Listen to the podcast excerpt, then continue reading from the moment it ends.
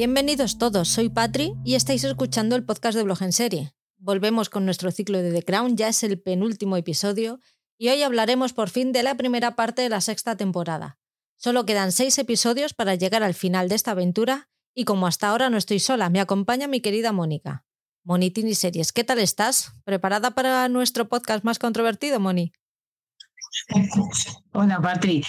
Eh, pues sí, claro, preparada desde el principio, desde que lo vi.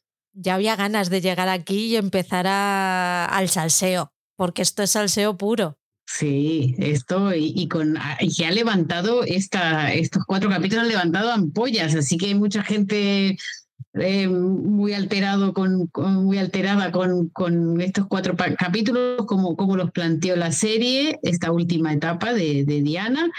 Y, y bueno, eh, sí que tenía ganas de, de charlarlo contigo, a ver qué piensas. Los escuchantes eh, sentiros libres de, escribirnos o decirnos lo que pensáis, eh, escribiendo comentarios, mandándonos audios que en este, en este podcast se nos han venido arriba algunos de los escuchantes y nos han escrito y nos han mandado audios así de manera espontánea.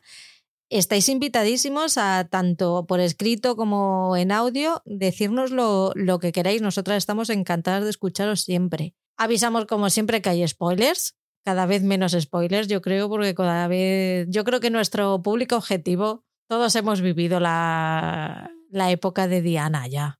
Yo creo que sí, ya aunque sea de adolescente, pero o sea, saben quién es Lady Di y qué pasó con ella. ¿A ti no te pasa en la escena en la que, en el capítulo en el que está el paparazzi cuando les va a hacer las fotos de, del beso en el yate? Yo es que veía el hola, tío. O sea, yo veía la captura y es que eran las, las imágenes que yo veía en, la, en, las revistas, pero tal y como estaban, con el mismo, o sea, todo igual. Sí, tal cual, tal cual, así como lo vivimos eh, en vivo y en directo, pues la, la serie lo ha, lo ha reproducido muy bien, la verdad. Es que para que sea un tiro de cámara exacto es una puñetera pasada lo que, lo que han hecho. Vamos a ir desgranando poco a poco esta, esta temporada, bueno, esta temporada, estos cuatro primeros episodios de la sexta temporada, que nos cuentan las ocho últimas semanas de vida de Diana de Gales. Antes de entrar en materia, vamos a contar a los escuchantes dónde nos pueden encontrar, porque si queremos que nos escriban, pero no les decimos a dónde, pues malamente. Sabéis que tenemos nuestro Instagram, arroba blog en serie podcast, el de Paul, que es arroba fiber-series tv. A él no le escribáis diciéndole nada de The Crown porque no la ha visto. así, así, que le va a dar bastante igual. También tenemos una cuenta de Twitter o de X, arroba blog en serie pod, terminado en D. Por nuestro grupo de Telegram, que hay gente que tiene ganitas de meterle mano ya a este podcast, eh, nos podéis buscar en la lupa como blog en serie o a través del enlace t.me barra blog en serie. Luego también estamos presentes en el grupo de plataformas compartidas en el que podréis entrar si os interesa tener alguna plataforma, pero de manera compartida con otras personas para que os haga un poquito más económico.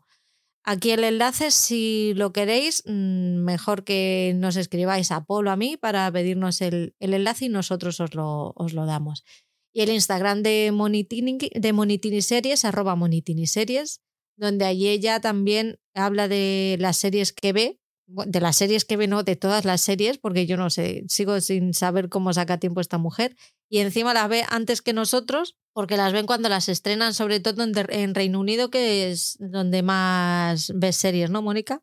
tengo una especie de filia por lo británico y, estoy ahí más contenta con la BBC y con Channel 4 y me encantan las producciones británicas y, y normalmente lo que voy recomendando, luego lo, lo, van trayendo a las, a las eh, plataformas en España. Así que si yo, como soy una ansia viva, no me espero a que vengan, las miro antes y voy dando mi opinión allí. Eh, y bueno, sí, miro muchas series, no miro solamente series de época, no miro solamente series de romance, yo miro muchas series eh, y también veo, veo series que no sean británicas también. Así que hay de todo ahí para elegir. Recordad que también nos podéis hacer llegar vuestro cariño de varias formas a través de los comentarios de iVoox y de Spotify, eh, ponernos estrellitas en Spotify o en Apple Podcasts, mm, darnos al corazoncito en iVoox según lo estéis escuchando, Y luego también tenemos, si lo que queréis es apoyarnos de manera económica, tenemos los apoyos en iVoox o nos podéis invitar a un café en Coffee, KO-FI, y el dinero que recaudemos va todo para el podcast de Silblog, para los gastos que vaya generando. ¿Qué te parece el otro día con los reels de Instagram que me vine arriba? Me parecen estupendos, o sea, somos audaces, ¿eh, Padre? Porque no me avisaste, ¿eh? No me avisaste. Eso era un sábado por la mañana de pijama, ¿sabes? De penada, pero bueno, dijimos, ole, para adelante, públicalo. Es que yo tampoco, o sea, es que mi idea no era publicar nada. Pues es eso, yo grabo como estoy en casa. Yo, de hecho, me voy a hacer una camiseta que ponga yo no hablo de series si no es en pijama. O sea, porque siempre que estoy hablando de series, hablo de series en pijama. Pero aprovechando que tenía el vídeo y que estoy haciendo un curso de, de Premiere para refrescar, pues me puse a hacer un reel de esto y cuando lo vi dije, coño, ¿y por qué no lo subo? Y según lo exporté, te, lo, te escribí para pedirte permiso y tú que, pues eso, estás igual de loca que yo, dijiste, pues venga, digo, pues vamos. pues adelante. Lo que hay. Y aparte no está tan mal. Así que, bien. La cara que tenemos es la que hay. O sea, no lleva engaños a nadie. Esto es así. No, no. y luego lo peor es que a la gente le gustó. Con lo cual ahora ya tenemos la responsabilidad de sacar, de sacar más.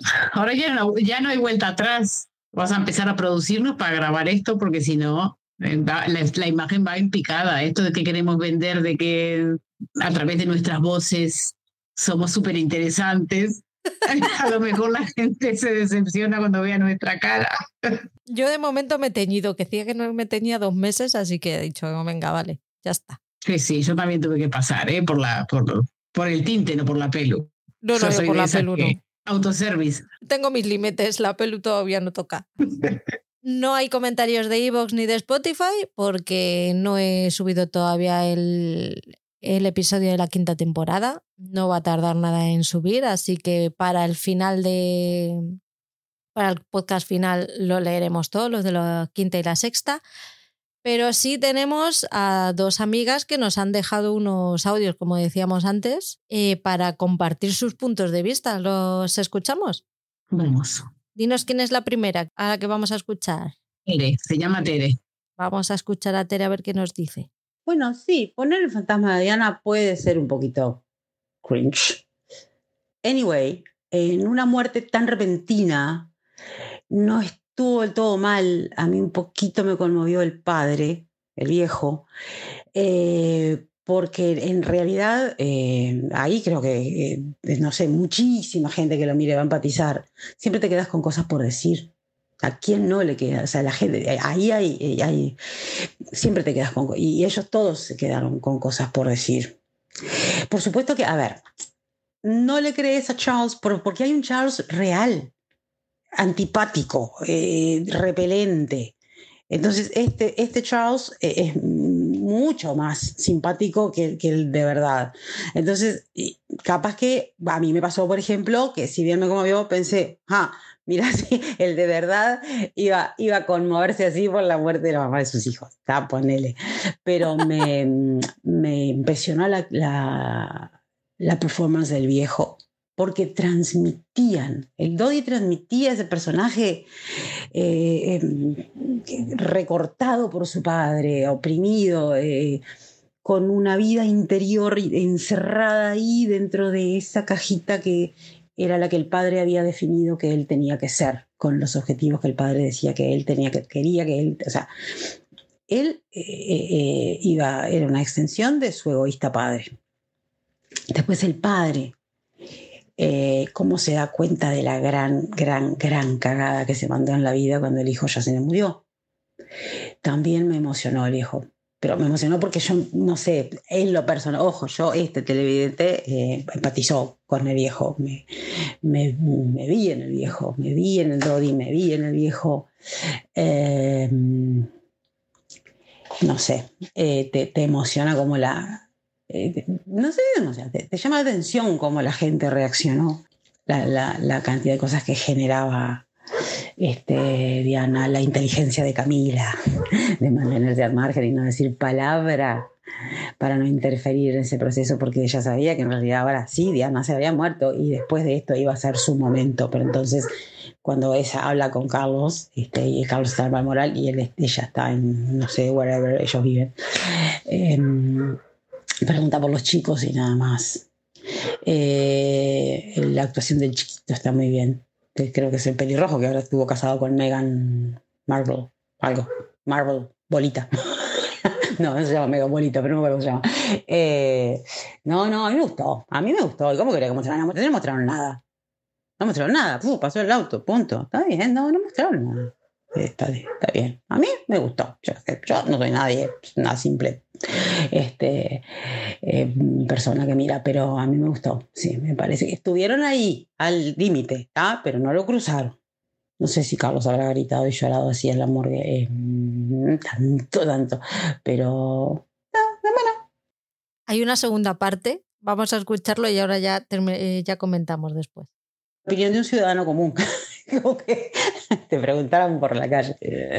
Ah, no, bueno, no, y la reina y el, Prince Philip eh, brillantes, por supuesto, y Margaret brillante. Dos minutos estuvieron aparte. La reina sí, el, el Swift que hizo eh, estratégico eh, y aparte ella se, transmitía cosas. Yo pensaba que qué, cast, puta madre, que te mirado, ¿sabes?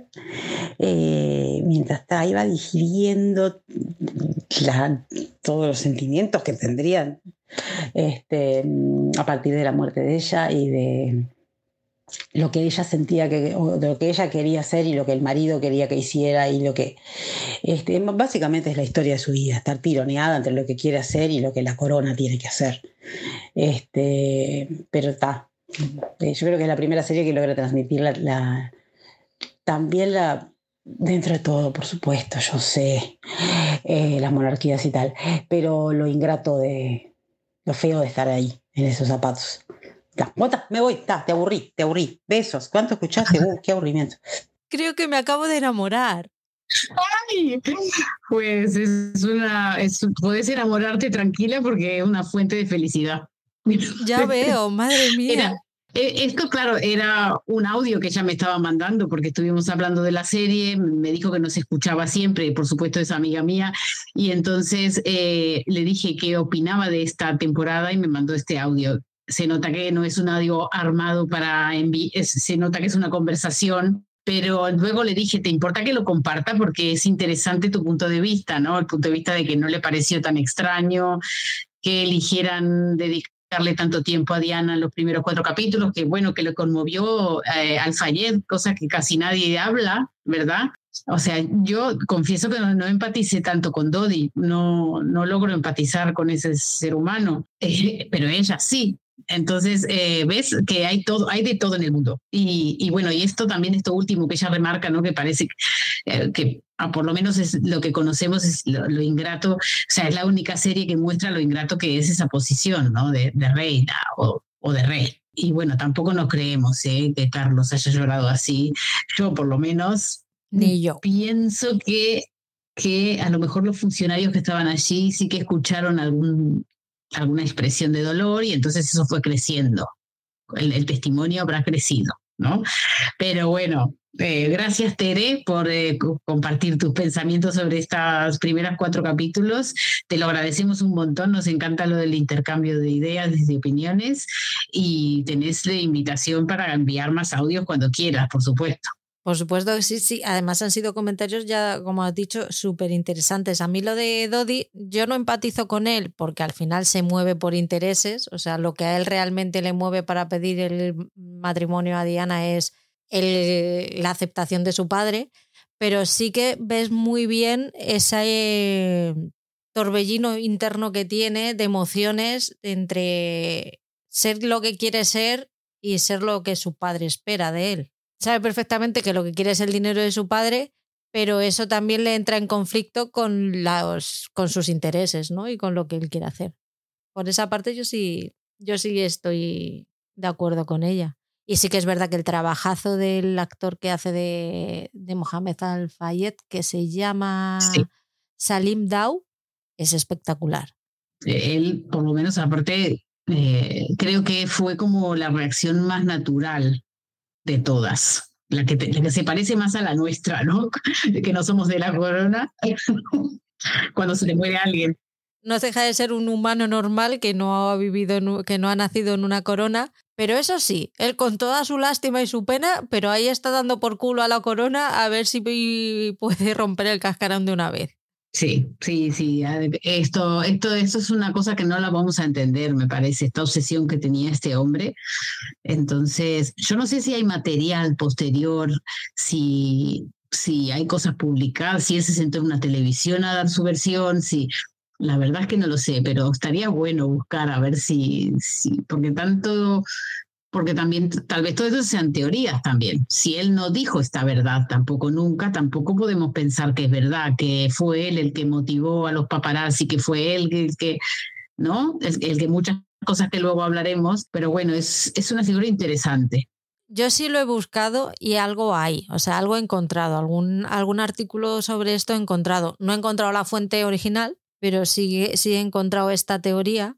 Y luego del después, sí que yo es que no sigo mucho el mundo del corazón ni nada de esto. Lo que pasa es que pues al final te van llegando, te van llegando cosas. Y sí que alguna vez oí de pasada que no sé si echaba mierda a la corona, sobre cuando, cuando estaban todos estos problemas de si había sido el, el chofer o había sido el guardaespaldas, que hubo ahí mucho, mucho problema de a ver quién había tenido la culpa, quién les había vendido y tal. Entonces, por ahí yo creo que algo, yo creo que vamos a ver a, al Fayette un, poquito más. No se, no se va a quedar aquí. A ver qué, a ver qué pasa. Y luego tenemos otro mensaje muy, muy especial de, de la familia, de un miembro de la familia Carratini. Te lo pongo, os lo pongo, que tú ya lo has oído. Dale. Hola chicas, ¿qué tal? ¿Cómo están? Bueno, las saludo desde Barcelona. Em, les, les quería contar mi opinión sobre los cuatro primeros capítulos de la sexta temporada de The Crown. Primero, decirles que como espectadora estoy súper feliz con la serie, súper feliz con la, con la temporada, lo, con lo que va de la temporada. Me ha encantado, me ha movilizado, eh, me ha pues todo, he llorado, he reído, eh, nada. Eh, la verdad es que desde, desde un lugar de conciencia de que es una ficción lo que estamos viendo eh, y que no necesariamente todos los hechos que se narran en, esta ficción tienen que haber sido de esa manera en la realidad o, tienen que haber ocurrido de esa manera en la realidad, desde ese lugar estoy súper contenta me, movilizó mucho la, situación eh, en la que Diana pierde su vida, este, esos últimos tiempos de, su, de su vida y la verdad es que me deja la puerta abierta para lo que viene en la serie, ¿no? Como muchas ganas de saber qué es lo que nos van a mostrar y hasta dónde pretenden llegar en la vida real de estas personas, que la mayoría de ellas todavía existen en la vida real. Entonces, este, es súper interesante, me, me, encantó, la verdad.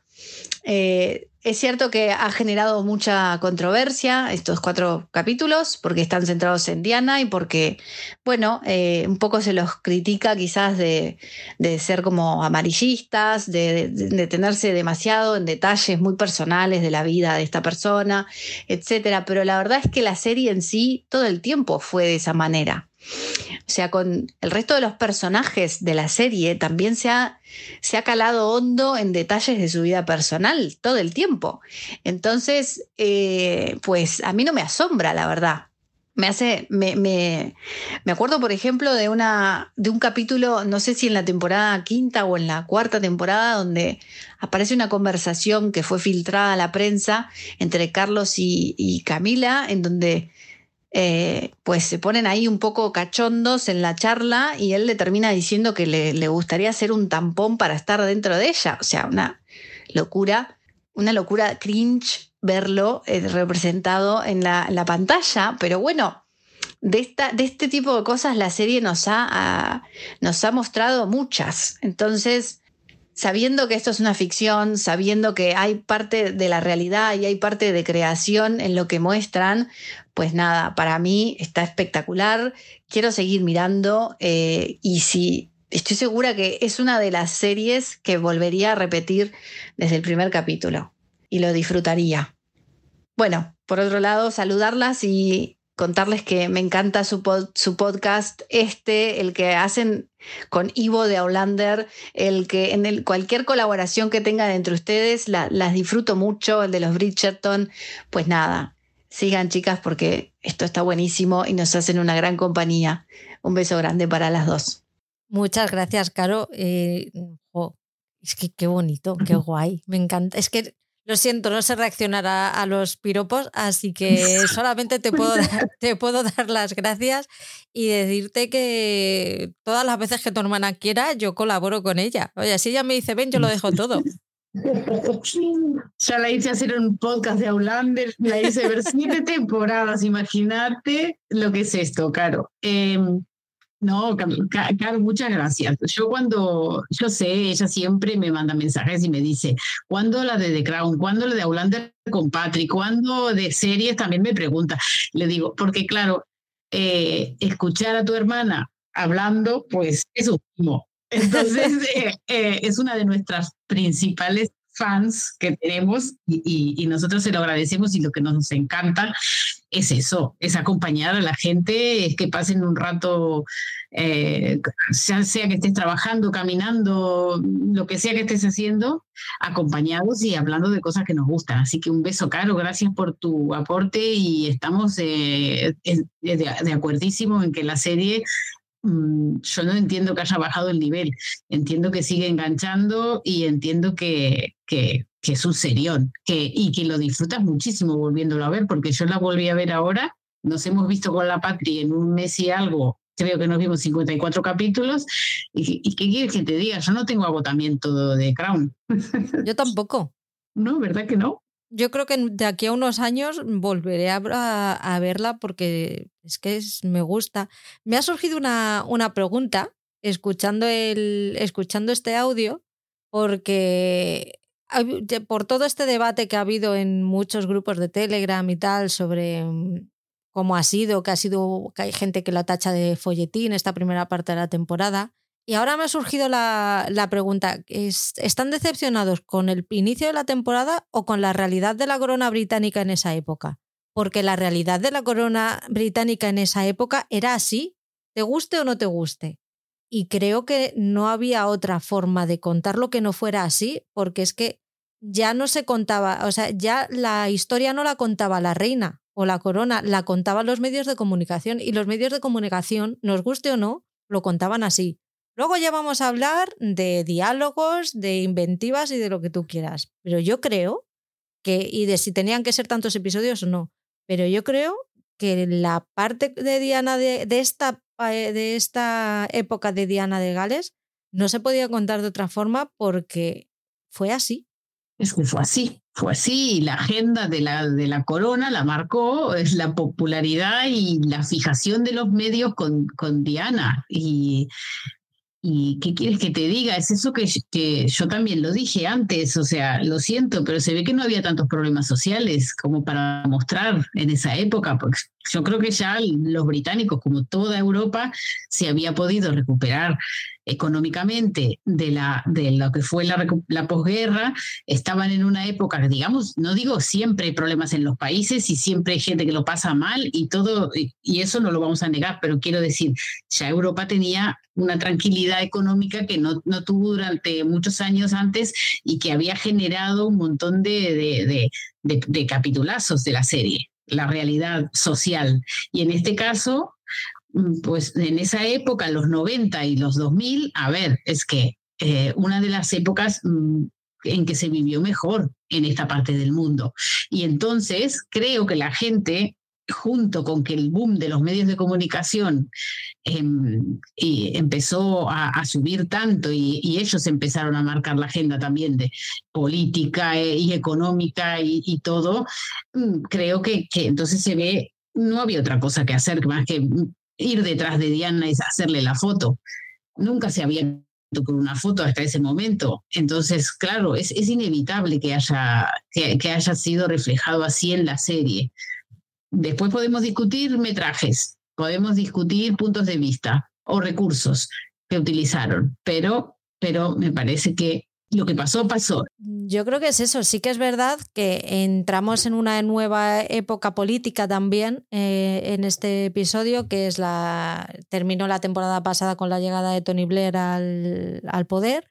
No se ha contado nada de eso. También es cierto que Tony Blair llegó al poder, me parece que en el mes de mayo, si no recuerdo mal, por ahí, entre abril y mayo. Y Diana de Gales muere en el mes de agosto estamos diciendo que han pasado cinco meses de, de gobierno y, y, tres de ellos verano. No creo que les diera a Tony Blair por revolucionar absolutamente nada en ese tiempo. Así que vamos a ver qué, qué pasa después, que es que nos quedan todavía seis episodios. Yo sé que hay gente que, que, está deseando, y además ya lo han dicho, que si tienen que recular, reculan, pero que lo que quieren ahora mismo es desfogarse. Y a mí, y está fenomenal, que, que, la gente se desfogue con lo que quiera. Sí que es verdad eso, que, que yo creo que el tono de la historia, de esta parte de la historia, sí que es el indicado y que tenemos que pensar que esta serie no es una serie solo para británicos, es para el resto del mundo y creo que sobre la gran mayoría de los ofendidos por estos cuatro episodios son o, está, o están viviendo allí. El resto del mundo la percepción que tenemos de ese, de ese momento es bastante parecida a lo que hemos visto. Sí. Y, lo, y el después, lo que hemos ido viendo después, creo que le da bastante la razón a lo que, es, lo que hemos visto durante estos cuatro primeros episodios, con lo cual yo creo que es menos probable que si vives a este lado del, del canal de la Mancha, tengas menos problemas con, con estos episodios que si vives a, al otro, ¿no? Sí, sí, seguramente la, la, experiencia varíe si estás dentro de las islas o, o estás fuera. Nosotros que lo vimos como simples espectadores, no como ciudadanos británicos, pues mira, era lo que veíamos y, ya está, lo aceptamos de, de esta forma. Después, también es cierto que una, otra de las cosas que se ha criticado es la estructura de los capítulos, que hasta ahora habían sido como episódicas, ¿no? De que trataban un tema y hacían un arco que in, iniciaba y terminaba, ¿verdad? Y te contaban alguna realidad social de, de, de, del pueblo británico en esa época o de cómo le afectaba la realidad social a la corona, vale. Pero aquí es verdad que se rompe un poco esa estructura, solo son los primeros cuatro capítulos prácticamente todo el arco de, cómo se muere Diana y ya está, y cómo llega la situación eh, en que la lleva a la muerte, y eso sí que se puede echar en falta. Pero podrían haber intentado estructurar de otra forma para que no quedara tan diferente a lo que estábamos acostumbrados a ver. Pero ya te digo, a mí tampoco es que me sacó de la serie. Hemos oído tantos detractores en estos días que al final se nos olvida que a nosotros también ha habido cosas que no nos han gustado y esa es una de ellas. Yo también he echado de menos esos episodios más de nicho. Pero hablando contigo justo después, que creo que te lo comenté, me dijiste, bueno, es que quedan seis. Y dije, ostras, es verdad. Y dentro de los seis va a haber historia de, Gran Bretaña, seguro. Que no estamos acostumbrados a que sean cuatro tan. y sobre todo tanto protagonismo de, Diana. Pero es que Diana cambió la, historia de esa, familia. Para, para bien o para mal, pero la cambió completamente porque fue gracias a su existencia o a su muerte. Estoy casi más por decir gracias a su muerte que a su existencia que las cosas en la casa, que Guillermo se ha podido casar con su mujer, que Harry se pudo casar con la suya, que Carlos se pudo casar con Camila, por fin, que la, la corona se abrió ya definitivamente al pueblo. Aprendieron populismo, por favor, aprendieron populismo de la mejor. Gracias a que Diana era como era, ellos aprendieron a actuar como ella, no a ser como ella, aprendieron a actuar como ella y que eso les funcionaba y que eso iba a ser un, un billete para, para, mantener la monarquía durante mucho tiempo. Podemos discutir si en vez de que cuatro episodios le tenían que haber dado dos o uno, podemos discutirlo, pero creo que lo que no se puede discutir es la importancia que tiene la figura de Diana en la, en la historia de la corona y mucho menos que no se mereciera tener estos episodios de protagonismo por lo que va a suponer después. Claro. Y además, no solamente es la madre del futuro rey, sino que también a la vez que te están mostrando esta realidad, te están mostrando cómo le afecta al futuro rey, porque no es que solo mostraron a Diana, hay muchísimo de William en estos cuatro capítulos y de cómo él se, cómo él reaccionaba frente a la popularidad de la madre, a la persecución de la, de la prensa, a los amigos que elegía. Entonces eh, ya empiezan a mostrar el carácter de él, que es un chico tímido, qué es lo que le molesta, qué es lo que donde, cuando se siente cómodo, cuando está mejor. O sea, lo empezamos a conocer, que nos están mostrando el futuro de Inglaterra. Entonces, eh, yo creo que no fue todo Diana. No, yo no lo vi tan así. Yo vi mucho de Camila, vi de Carlos. Mm, no entiendo cuando dicen folletín. Es que no lo entiendo. Para mí me están contando historia. Para empezar, además, me están contando este tipo de eventos que cuenten así, mediáticos y cómo perseguían la prensa. Es que a Margaret siempre le pasó lo mismo y siempre lo contaron. ¿Sabes? Y, y, todos los escándalos de los divorcios y los escándalos de los amantes y, y la foto si es Felipe o no es Felipe y, todo esto también fue folletín entonces. Sin embargo, no estaba. ¿Sabes lo que creo? Que nos molesta porque no hemos sido, no nos, no nos hemos dado este choque de realidad hasta ahora. Nos molesta que la historia que quede de nuestra época vaya a ser así, pero es que va a ser así pues que fue así. Y, y, espérate que dentro de 30 años, que con un poquito de suerte nosotros seguiremos vivos, cuando veamos que la historia la cuentan los TikTokers y los Instagramers, ahí sí que es mm, ese, ese choque de realidad, ese choque va a ser duro. O sea, si ahora nos, nos cuesta ver que la historia de los 90 nos la cuentan los paparazzi y, el, y de San, cuando nos la cuente TikTok, es que vamos, o sea, se nos vamos a montar aquí la, cuarta guerra mundial, o la tercera ya habrá tenido lugar. Es que es así, es triste, pero es así. La evolución nos ha llevado a esto, a que durante los 90 y los 2000 la historia no la escribían los historiadores, sino que ya lo empiezan a, la empiezan a contar los periodistas y a partir del 2010, señores, lo cuentan los creadores de contenido. Oli es lo que hay. Sí, tenemos que abrazar la decadencia. Sí, es así. Entonces nos podía también parecer súper lejano y súper romántico ver algo tan antiguo que no vivimos.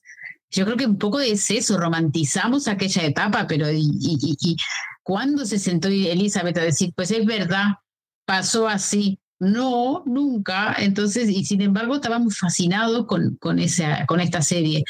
Por eso a mí me parece que si aceptamos que el ser humano eh, fue cayendo en una decadencia.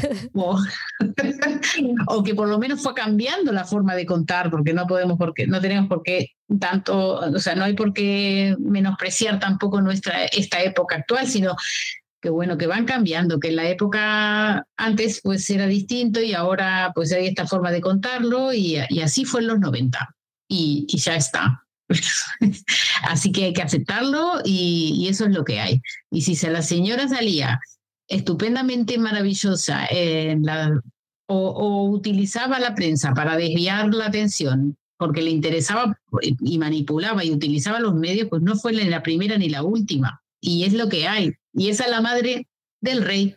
Les duela quien le duela. Y su historia es esa. Así que... Que instauren la república y así se libran. Es lo que... Ahí está, no tendrá más vergüenza.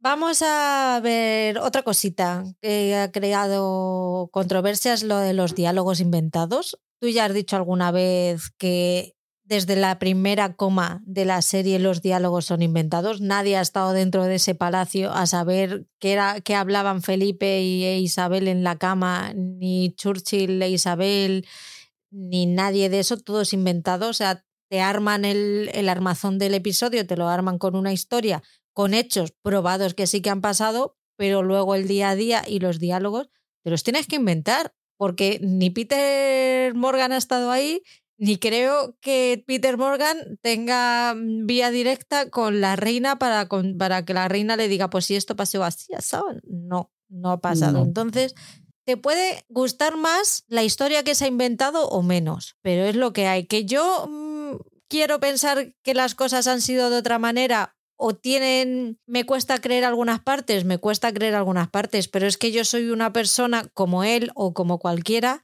que lo ve de manera subjetiva desde el punto de vista de una persona a la que le caía fenomenal Diana y que quiere pensar lo mejor de ella. Igual que a otra persona que le caiga fatal Diana, pues pensará otra cosa. Volvemos a lo mismo, la polémica está aquí en que esta época de Diana la hemos vivido todos y la hemos vivido muy de cerca porque la veíamos todos los días en el kiosco. Y además era muy fácil empatizar con ella, siendo, vamos a entendernos, o sea, ella era una aristócrata, era una chica que fue criada en la nobleza, pero de todas formas la quisieron que quedara, que fuera una princesa guapa y linda para la foto, calladita y quietita, sin embargo, ella, pues cuando vio que ni la querían ni la trataban bien ni, ni, lograba su objetivo, dijo, pues a tomar por ahí. Y tengo que hablar, hablo y cuento mi verdad. Y la verdad de ella eh, era esa. Es, es, un mundo muy frío. El que no, le, que no les gusta que digan la verdad es otra cosa.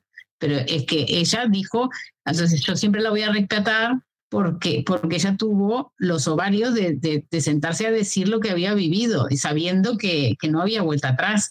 Entonces yo la respeto un montón y me parece por eso, por ir contra el sistema. Y a mí los antisistemas me encantan, pero, eh, pero claro, eh, una mujer, una chica con todas las dificultades emocionales que ella tenía, que haya tenido el valor de hacerlo, me parece que era como para que la honraran y le pusieran sus cuatro capítulos y mostraran paso a paso cómo fueron sus últimas ocho semanas y que intentáramos entender cómo es que ella terminó enroscada con esa gente y por qué estaba en París y por qué, ¿sabes? O sea, a mí, a mí no me parece exagerado. Que lo hubiera hecho en menos tiempo, pues también es verdad, podrían haberlo hecho en menos tiempo, pero también entiendo la decisión del que es el dueño de la serie, que no soy yo, de que lo quiso hacer así. Y bueno, ya está move on, next. O sea, hay, tenemos que superarlo. Sí, y como en todas partes, como esto me recuerda un poquito a Juego de Tronos, de que cada uno teníamos nuestro final perfecto y todo lo que no fuera así era una mierda, pues, pues es un poco así. Sí que no me gusta que la serie siga haciendo lo mismo que hizo en la quinta temporada, que es mostrar a una Diana bastante frívola frente a un Carlos que se va engrandeciendo y que van blanqueando cada vez más. Pero volvemos a lo mismo. Carlos me cae como el puto culo y Diana mm, para mí es la diosa porque hizo en los 90 lo que ahora nosotras estamos empezando a luchar y a, poner sobre la mesa, que es que se nos respete como mujeres y punto pelota y ya está, y no como objetos, que era como nos, nos trataban antes y la trataban a ella. Más allá de eso, pues sí, no me gusta en absoluto que e, ella en un momento en el que está hablando de su viaje a Bosnia y de algo tan importante como es eh, los heridos por, por las minas antipersona, te suelte que es que ella tenía la, su fecha de, de, vida fue el día de su boda. Me parece completamente desafortunado y con, con un mal gusto mm, de la leche pero me lo parece a mí. Supongo que a la gente que le cae fatal Diana dirá, ¿ves cómo era así? Pues si es que volvemos otra vez a lo mismo. Pero yo creo que eso es dicho con mucha ironía y con mucho, es, un, es humor negro. Entonces hay que tener, hay que saberte, eh, eh, ¿sabes? Ella lo dice como diciendo, pues claro que no se va a comparar con una persona que fue amputada por, por un problema real, pero ella sintió que, o sea, es como un paralelismo que hace, tampoco me parece tan grave, pero bueno, no grave, pero sí que ayuda a, que, a, darle un, un mm. perfil más frívolo del que yo creo, y volvemos otra vez, yo creo, porque ya esa señora no la ha conocido absolutamente nada, que realmente tenía. Pues sí, puede ser, pero yo, yo, a mí no me molestó tanto ese comentario. Sí que vi que, que, levantaban pollas, pero a mí, pues mira, eh, a veces decimos tanta tontería en casa y, y, no, no, sabemos ni de lo que estamos hablando porque opinamos sin saber, ¿sabes? De, de, de, realidades que no tenemos ni idea. Eh, así que, yo qué sé, a mí eso se lo pasó a Diana. Creo que era frívola y, y si fue criada para ser frívola, es una noble, ¿qué quieres? Yo la quiero, digan lo que digan de ella, pero me molesta que la intenten dibujar así. Pero es algo que es verdad que tú lo comentaste conmigo y es que no se, no se enfatiza en muchas de las obras que hizo ella, en la serie, digo, ¿no? no podrían haber explotado mucho más ese lado y no lo muestran tanto. Sí, es verdad. Sin embargo, el, el, lado filántropo de Carlos sí que lo muestran muchísimo más de lo que realmente, el peso que realmente ha tenido. No sé allí, pero no ha llegado tanto como llegó lo otro. Que yo no te digo que la pongas a ella por encima, pero igual a los. Si, si ambos están haciendo tan buenas obras, igual a los. Sin embargo, a ella es como más descafeinado, se le da como menos, menos importancia y siempre apoyando a su, a su problema de dependencia con los hombres. Sí, se menciona esto de las, las charities, ¿no? De, de, lo que recaudaba. Ella misma se menosprecia su trabajo, porque, claro, una chica con el, el, problema de autoestima que tiene no puede valorarse justamente.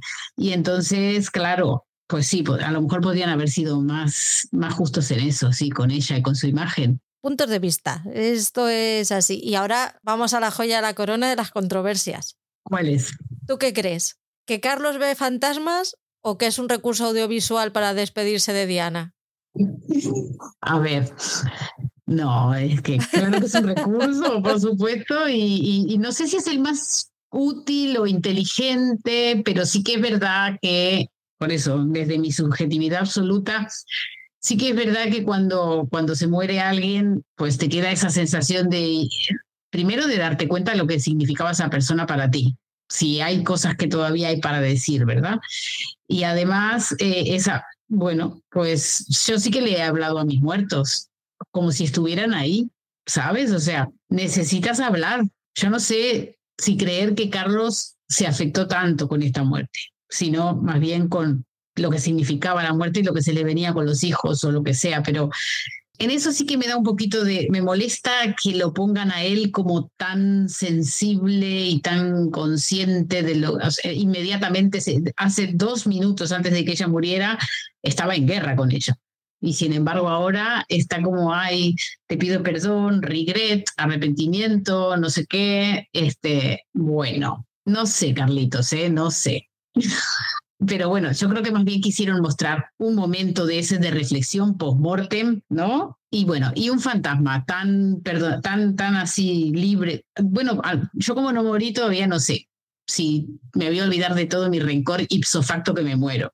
Yo creo que no, pero bueno, que no voy a ser tan buena como Diana de, ay, bueno, pues vamos a ser amigos para siempre. No sé, ¿sabes? Pero, este, pero no, yo creo que, que, que bueno, que podrá ser más ridículo, menos ridículo el recurso, pero bueno, quisieron mostrar esa conversación que tienes cuando se muere un ser querido.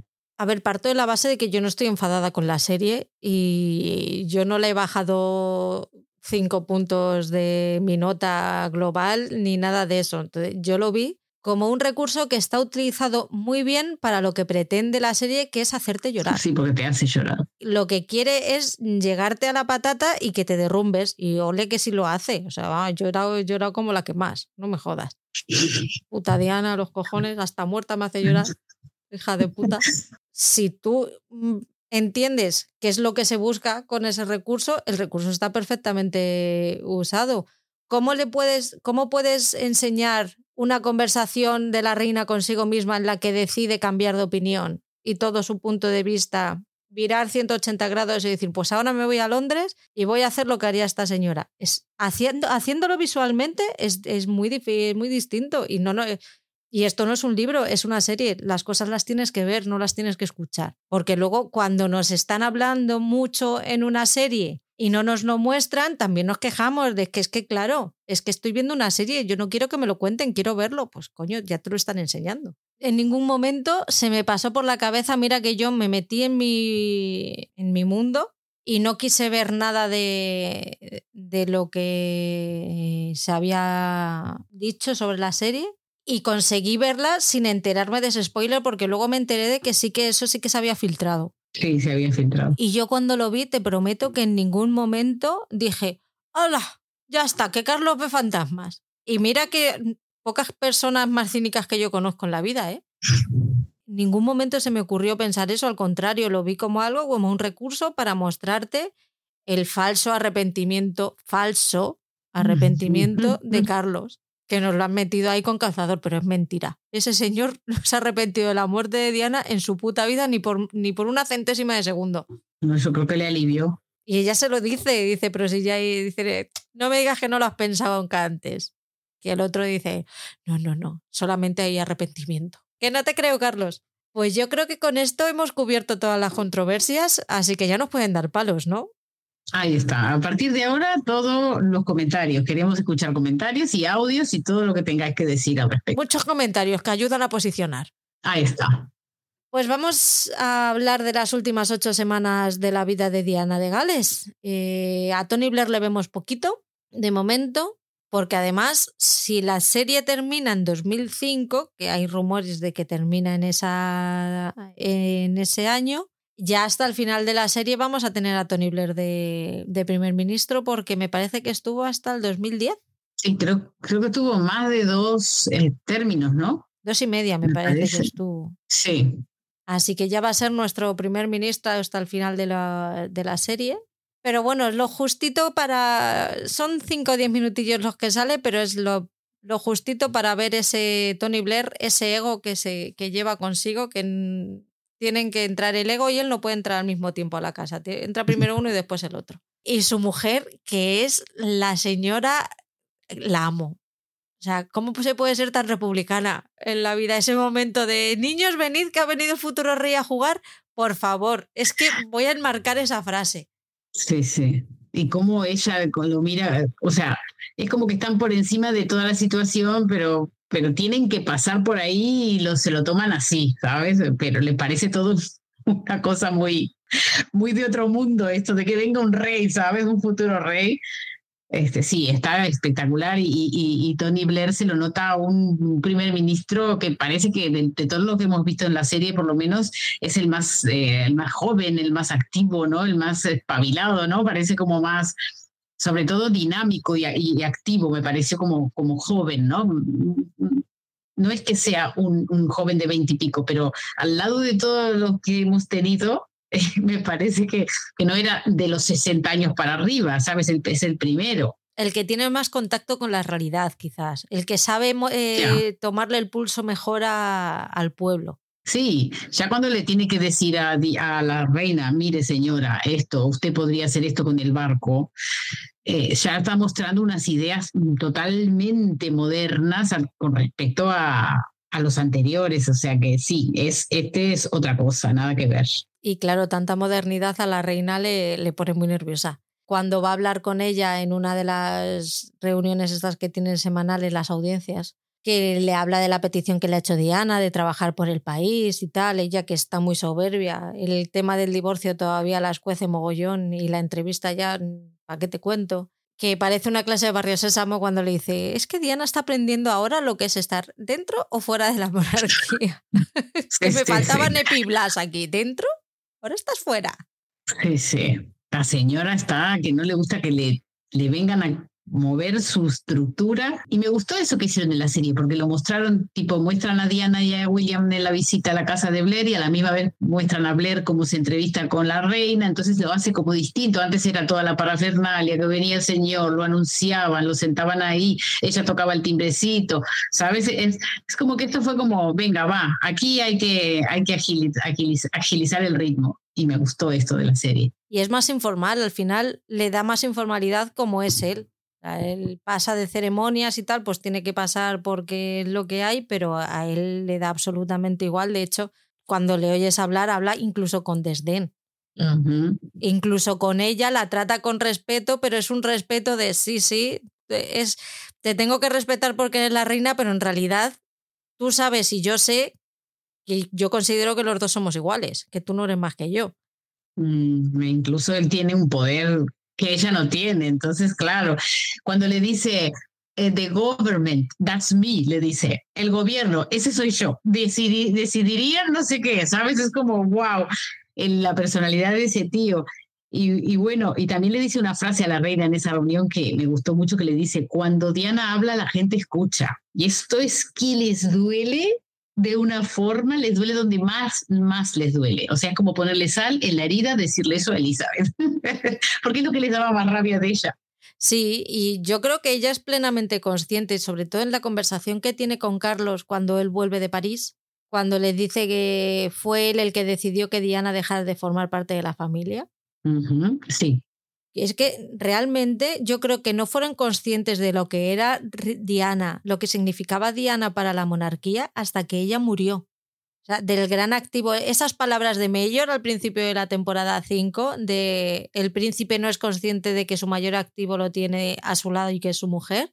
Carlos tiene que esperar hasta que se muere para darse cuenta con la reacción de la gente de lo que Diana realmente significaba para el mundo. Porque ya, ya lo dice, dice, es que ya no es solamente para el país, es para el mundo. Sí, sí, fue un balde de agua fría para ellos y de, y de bueno, que así son las cosas, ¿no? Ese, me encantó esa conversación cuando los padres le dicen, esto tú, tú lo que hiciste así, y trabajaste con ahínco para lograrlo. Te querían esté fuera, ahora no vengas a sorprenderte. Otra de las cosas que pasa, aparte de la muerte de Diana, es por qué Diana sale a Saint-Tropez eh, de Londres con sus hijos y es porque está huyendo de... porque Carlos va a celebrar el cumpleaños de Camila y va a dar su primera fiesta oficial como no pareja reconocida, pero todo el mundo sabe que como pareja. Yo también me hubiera querido ir. Y si me ponen un yate, me ponen una mansión a mis pies, pues oye, me piro. Sí, sí, qué coñazo el Carlos y la Camila, por Dios. Qué divertido, eh, qué bien se lo pasaron ellos en Centroped y qué divertido es lo, y qué pedante. Y me parece, perdona, pero me parece un, una ofensa a, a, las mujeres y a las fans de Jane Austen que leyera la carta del capitán Wentworth a Ana del final de Persuasión.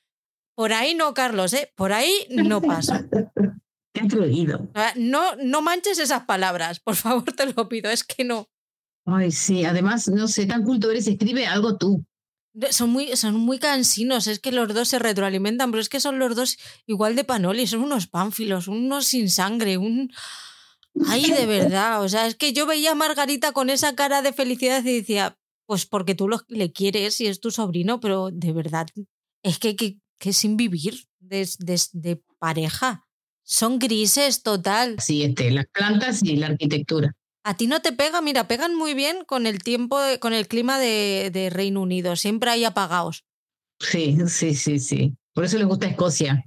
Yo digo que el amor maternal es muy importante, porque este es el producto de un chico que fue criado por una madre que ni siquiera se animó ni a, ni a, bañarlo, porque no, el contacto físico con su hijo le costaba. Entonces, imagínate, claro, aquí salen las cosas mal. ¿Qué deja a vuestros hijos? Va el chico, eh, va el chico, mamá, mami, mami, ¿podrías venir al cumpleaños de mi, de mi novia que cumple 50, como si cumpliera 5, ¿sabes? Em, quiero que vayas, quiero que vayas, así como un niño porfiado porque claro, él lo que quiere es legitimar su relación con Camila y legitimar a Camila como futura reina, además, o sea, como, como su pareja. Entonces, eh, la madre le importa más el perro como siempre y le explica, le explica cosas y que no, no, no puedo porque voy a estar en una fábrica de no sé qué, que voy a estar inaugurando algo, sí, bueno, pero podrías hacerlo igual, pero no, no iré. Punto, no estoy de acuerdo. Y al final Isabel se lo dice, no estoy de acuerdo, no voy a participar en algo que no estoy de acuerdo. Dos familias perfectamente felices fueron destruidas. Eh, por amor, le dice él, por amor, ¿no, madre? Bueno, eh, entonces, eh, los que tengan hijos, quieran mucho a sus hijos, porque luego salen gente como Carlos, gente como Carlos que necesita a los 50 años que te apruebe tu madre la novia que tenés. Así que hay que acariciarlos, bañarlos, hacerlos dormir, porque mi madre mía, no, o sea, luego tiene Imagínate aguantar a un ser así el resto de tu vida, que es que esos, que esos no se van ya, que además tal y como está la vida ahora, no se van de casa. Tú imagínate aguantar un ser así, ahí en casa todo el día. No, no, no, no, quiérele, aunque solo sea para que salgan medio normal. Sí, sí, totalmente.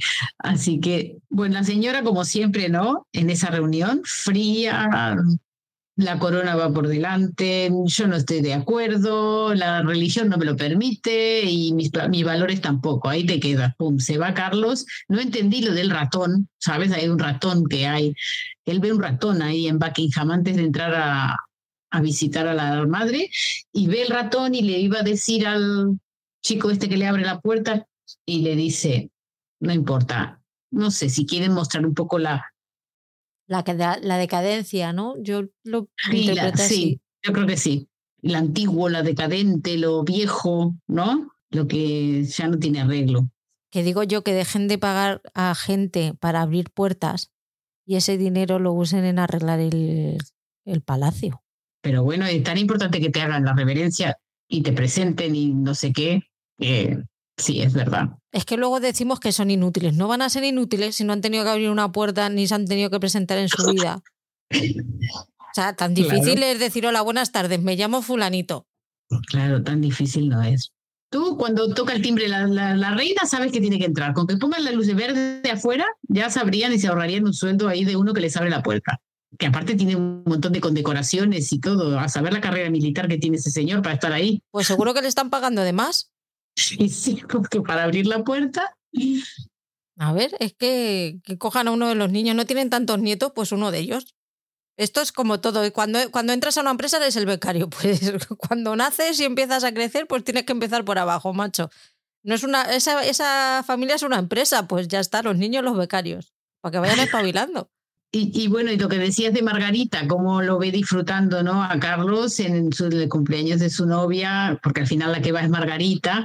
Y yo creo que Margarita ve en él alguien que sí pudo estar al final con el que, hubiera querido estar siempre, ¿no? Y se ve un poco reflejada en ella, por, en él, por eso tienen ese feeling juntos y no se, ella no pierde oportunidad de hacerle daño a la Lilibet.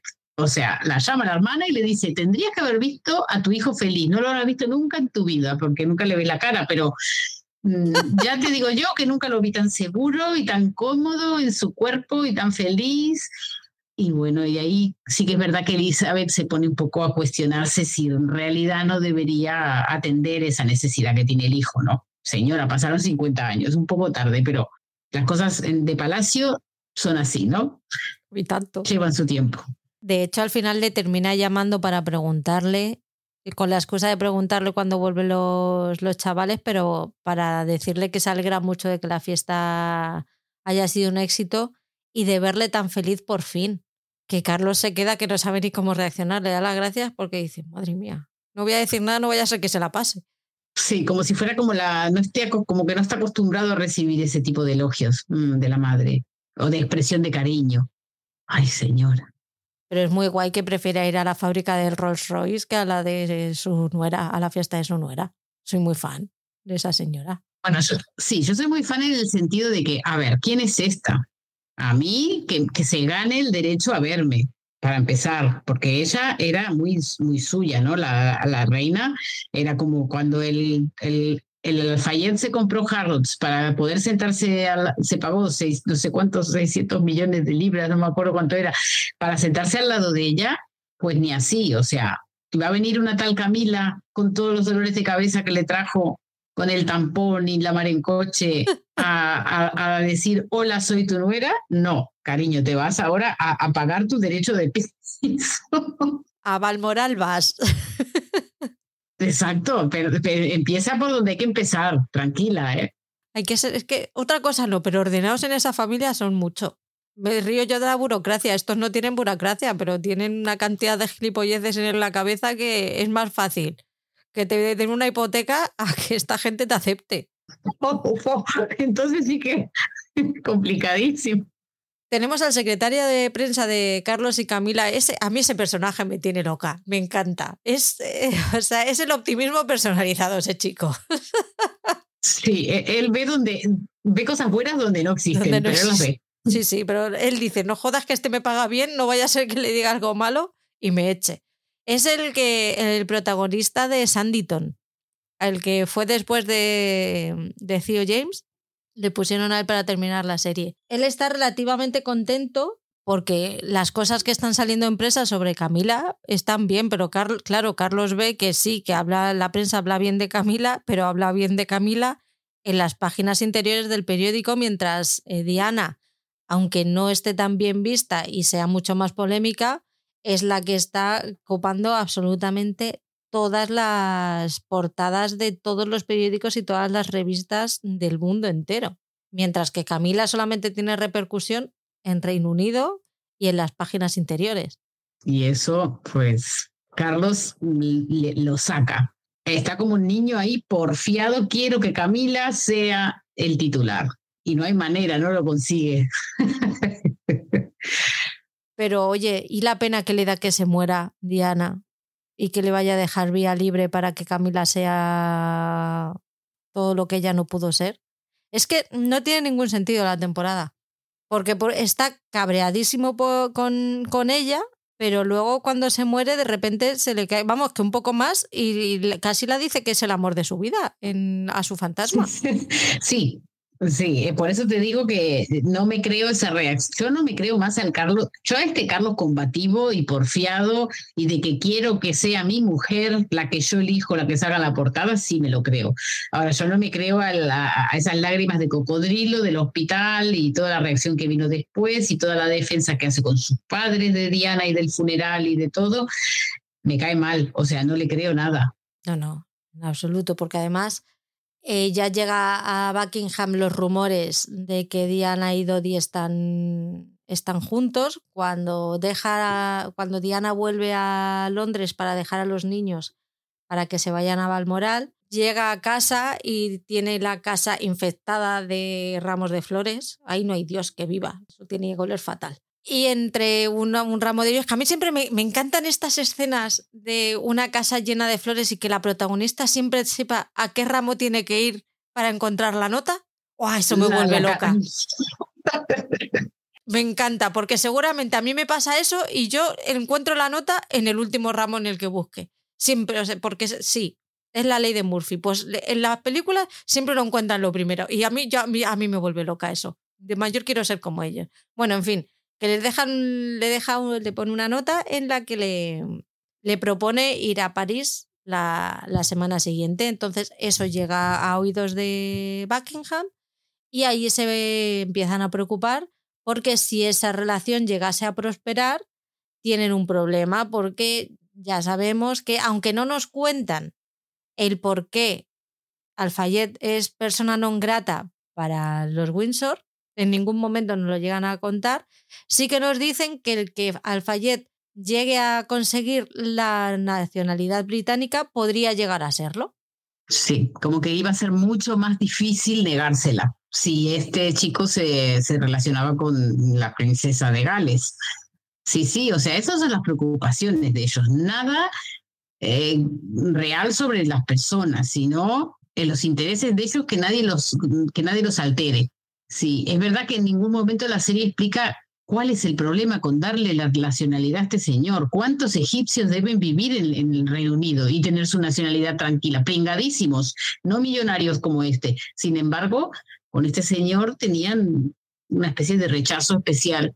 No sé si es porque él utilizó unos métodos tan agresivos para, para parecerse a la corona y para acercarse a ellos, tal vez les molesta eso, tal vez sean, eh, tengan tan intrínseco el racismo que dirían, no, este quiere ser noble, no lo va a ser nunca, porque este no es de aquí. No lo sé muy bien, no queda tan claro en la serie. Sí que hay un momento que Alfa Dodi le dice a Diana que detrás de, de todo este problema que se generó entre ellos también había mucho racismo y y que la prensa publicaba, no se puede conseguir un chico normal o un chico inglés, ¿por qué tiene que Diana conseguirse el rey de, que ahora se quiere ser la reina de Egipto? Cosas así, ¿no? Como muchos comentarios racistas y, y a lo mejor había algo de eso en la, en la corona. Al final voy a tener que leerme la Wikipedia de Alfayet. Sí, porque hay, que, hay algo, tenemos unos huecos ahí que no entendemos. Mm, por eso yo pienso que este hombre, a lo mejor sí que después de que perdió su hijo, dijo, eh, pues ahora cuento todo. Y hay un libro o algo, no sé, me, me, imagino. ¿eh? Yo creo que lo voy a buscar. Cuando termine con el de Harry, voy a empezar con la Wikipedia de, de este. También tenemos una última conversación entre Carlos y Diana, cuando Carlos va a recoger a los niños a, a Kensington Que tienen ahí una, una conversación que sin venir a cuento, él se acerca a ella y le pide que por favor se lleven bien, que si no es por ellos, que sea por los, por los niños. Y ella pues le dice que con toda la ironía del mundo, dice que ya que no pudo ser el hombre de sus sueños, a ver si es el amigo de sus sueños. ahí le contesta que bueno, que es que él fue mucho más que un amigo, que fue un compañero.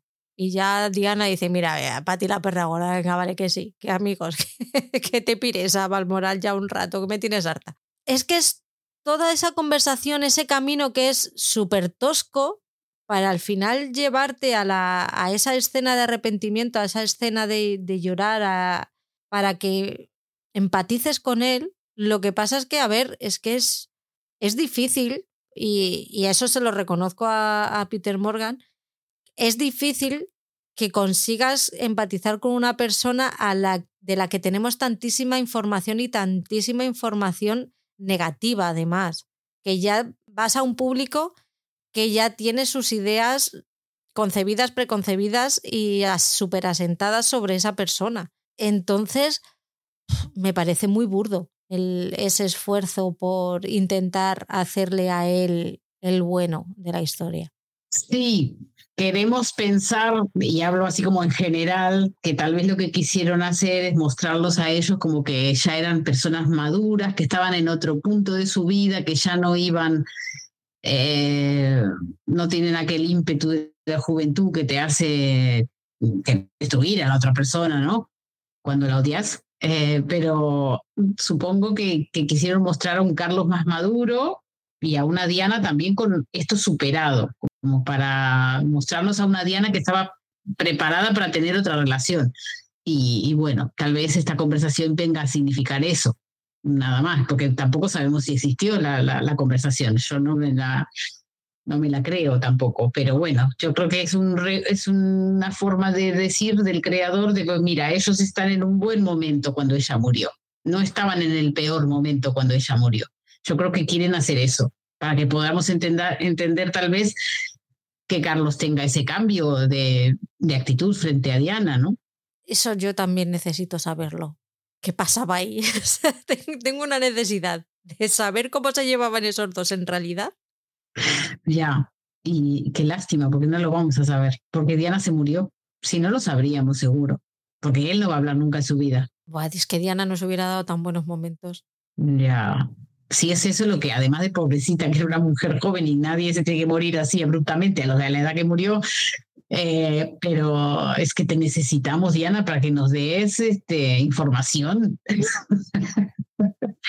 Porque ella era súper joven y todavía tenía mucho que perder a esa edad, pero si hubiera vivido más de 50 años, que ya todo te empieza a parecer como que, oye, ¿sabes qué? Que te des hubiera sido esto. Sería una abuelita súper divertida. Yo me, yo me iría de fiesta con ella. Ya, ya te digo que también. Con Carlos no, con Carlos y Camila no. Me muero el aburrimiento. Pero ella sabía escuchar música de la época, molaba mucho cómo se vestía, cómo se peinaba, todo. Era, era joven, era una, persona normal. Lo que no entiendo es cómo se enamoró de él. Es que es algo que yo eso se lo preguntaría. Eso hasta el fantasma le dice, Hanson, ¿no? Le dice guapo, como que, joder, qué tara que tienes. Se lo dice mucho con lo guapo que eres, que dices, vamos a ver que, que este hombre sí, pero que el Carlos de verdad, que en su puta vida le ha tenido que decir que guapo, que no me lo creo. O sea, me lo podéis pintar de mil maneras, pero no me creo que le hayan llamado guapo en algún momento de su vida, porque si es guapo, ella está ciega. Pues vamos ya al turrón, vamos ya a la trama de Diana, porque como hemos dicho antes, se escapa de Londres con los, con los niños, se va a Saint-Tropez, que le ha invitado Mohamed Al-Fayed para pasar 10 días y que ella pueda huir de la presión de la, de la prensa durante todo el cumpleaños de, de Diana y tal. A Guillermo no le hace ni puñetera gracia. No, se lo nota incómodo y le molesta este viaje, le molesta la atención que la madre genera de la prensa, ¿no? No le gusta, ¿no? Se ve que no está en su en su hábitat, no a ella tampoco la ve bien y eso yo creo que a él también le genera mucha malestar, mucha preocupación. Yo creo que también hay mucho de, de preocupación porque a ella no le no la ve bien porque todo es una situación rara, ¿no? Vamos a pasarnos 10 días con unas personas que no conocemos, ahí todo forzado, pero tírense ahí a jugar con los niños, que estos son los niños del alfayet, los pequeños.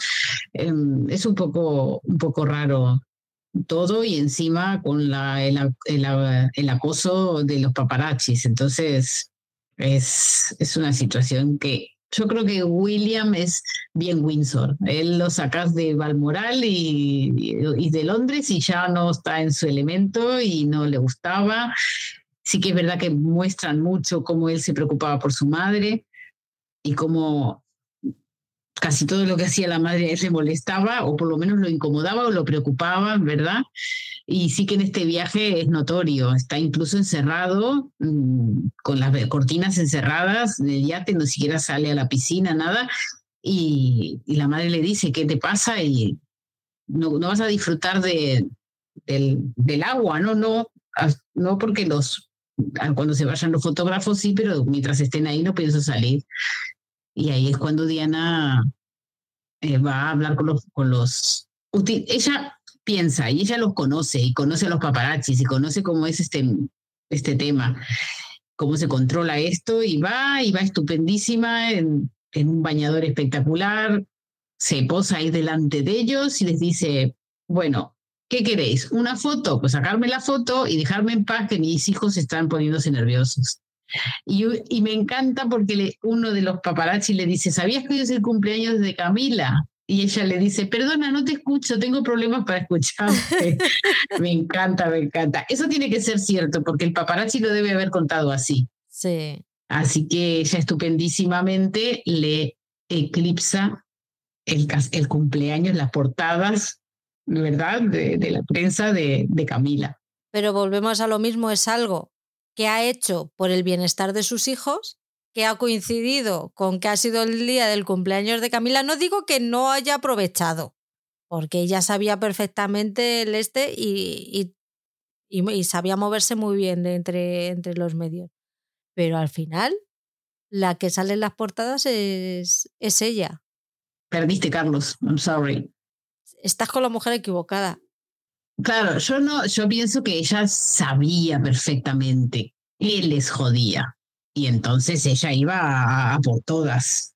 Y listo. Así como cuando llamaba por teléfono votando no a la monarquía, pues esto fue lo mismo. Eso fue, a ver quién sale en la portada. Eh, ¿Tu novia o yo? O, o, más bien era una guerra, claro que contra Camila, pero más bien era una guerra entre Carlos y Diana, o sea, era una, era una guerra declarada entre quién acaparaba más la atención. Pero también te digo, es que le han jodido la vida.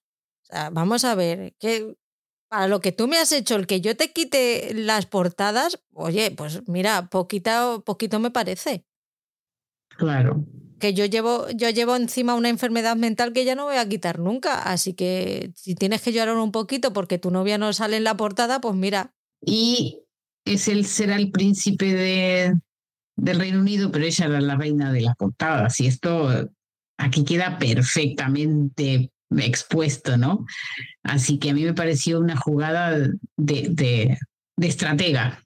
También ya terminando con Guillermo en esta fase, cuando se va de, de Saint-Tropez, que ve cómo se despiden Diana y Dodi, él ya se da cuenta de que ahí hay algo. Y ya está con la mosca detrás de la oreja y no le hace ni pizca de gracia porque sabe lo que conlleva esa relación, que son es más prensa, más paparazzi y más de todo eso que a él no le gusta. Claro, sí. Ahí él va perfilando su, su gusto y su interés y, y, no, no está nada cómodo, no, no le gusta, ¿no? Aquí tenemos al Alfayet más estratega también, porque Diana tiene su estrategia con Carlos y Alfayet tiene su estrategia para con ella y su hijo. Le ha invitado a, la, a su casa, a, su, a esa mansión, y se da cuenta de que cuando Diana llega, Dodi no está. Y le llama y le dice, ¿tú dónde estás? Que tenías que estar en Saint-Tropez con nuestra invitada porque no le dice a quién ha llevado. No, era una sorpresa. Le dice que tiene que ir ahí y dejar a su, a su prometida abandonada a su suerte. Es que menuda panda, porque es que también la prometida a Kerry Fisher está, Kelly Fisher, telita con ella también, ¿eh? Es que tienen una pedra todos, madre mía. Es que al final serán ricos y, nobles, pero son, mis, tienen miserias humanas como todos, ¿no? Pero son ricos por algo, son ricos por lo gracias a lo miserables que son. Porque es que se, se, se enfangan por chorradas y por dinero y, y todo le quieren sacar un beneficio económico. Como, pero ¿qué valores tienes tú en la vida, tío? Claro que luego te pones a pensarlo y dices, pues así me va a mí como me va. Menos valores y más panoja. Por algo el señor se pudo comprar. De vender Coca-Cola se compró Harrods, ¿sabes? Y, y el Ritz de París, imagínate. El caso es que se le se va y él tampoco tiene los, las narices de contarle a su prometida que se va y está, está Diana ahí, que es ella la que lo descubre gracias a la prensa. Me encanta cómo la, cómo la llama, Alfayet la llama Madame Bikini. Sí, Madame Bikini, porque debe haber hecho una, eh, una, una publi o algo. Ella era actriz. Sí, es muy fuerte lo que le pasa a esta chica. La, Madame Bikini fortunas. El ladrón se asusta del. ¿Cómo es? Se cree el ladrón que todos son de su, de su condición. Exactamente. Y nada, le dice que la, que la deje ahí, que vaya solo ella, pero como el otro no tiene, es que no tiene cojones, es que es un, es un cobarde de, de narices el Dodi. Entonces, para no discutir ni con uno ni con el otro, se va al, al barco con Diana y, la y se lleva a la prometida al, al, al yate segundón que ya nos gustaría tener unas vacaciones en ese yate segundón, pero, pero sí, a una distancia considerable como para que no te aventures al océano a nadar hasta el otro, ¿sabes? O sea, es terrible, esto es terrible, una humillación absoluta para esa chica que era su prometida. Lo que pasa es que el Dodi es tan eh, manipulado por su padre y tan dependiente de él que no se anima a enfrentarlo y, y a decirle, oye, mira, tus problemas tu, fantasía de ser británica no es la mía, de ser británico. O sea, al final él hace todo lo que el padre le dice. Y, y, bueno, conviven esos días con Diana en, la, en el barco, teniendo a la otra, y por la noche él va y se acuesta con la otra y viene al otro día y hace el paripé con Diana. A mí todo eso me pareció horroroso. Cuando empieza la aventura con Diana, a ella no se lo dice. O sea, dan a entender que a ella no se lo dice. A Kelly. A Kelly. No, no, no le dice, ¿no? Porque en todo momento cuando Diana le pregunta que qué va a ser de él, él siempre le pone en duda, no lo sé, me iba a casar, pero ahora ya no sé qué es lo que va a pasar. Hasta que ya lo siguiente que sabemos es que la otra le ha denunciado por dejarle. es que está, es que está fatal la cabeza esta gente, de verdad. Le hace una, una demanda porque porque como ella había renunciado a varios trabajos, porque él le había dicho, si te vas a casar conmigo no tienes que trabajar, entonces, a ver, yo también entiendo que, se ve que no era una actriz muy, muy popular. Haberle dicho, pues mira, no, yo me caso contigo, pero sigo trabajando. A ver, señora, no, es, no eres tan, tan, tan. Claro, claro, no. Al final no sé si le ganó el, el juicio, pero claro, como murió. Se murió antes. Claro. Pobre, ella también fue una víctima más de ese, de ese accidente. Lo hicieron a posta para no pagarla. ¿Este tiene que haber hablado? Vamos. Pues seguro que sí. A lo mejor le hicieron firmar algo, a lo mejor le dieron pasta y le dijeron tú calladita y toma pasta y cállate. Busqué algo de ella, más que nada, pero para ver la foto. Y no, no leí nada de si había soltado algo o no, pero no tiene pinta de que haya soltado mucho.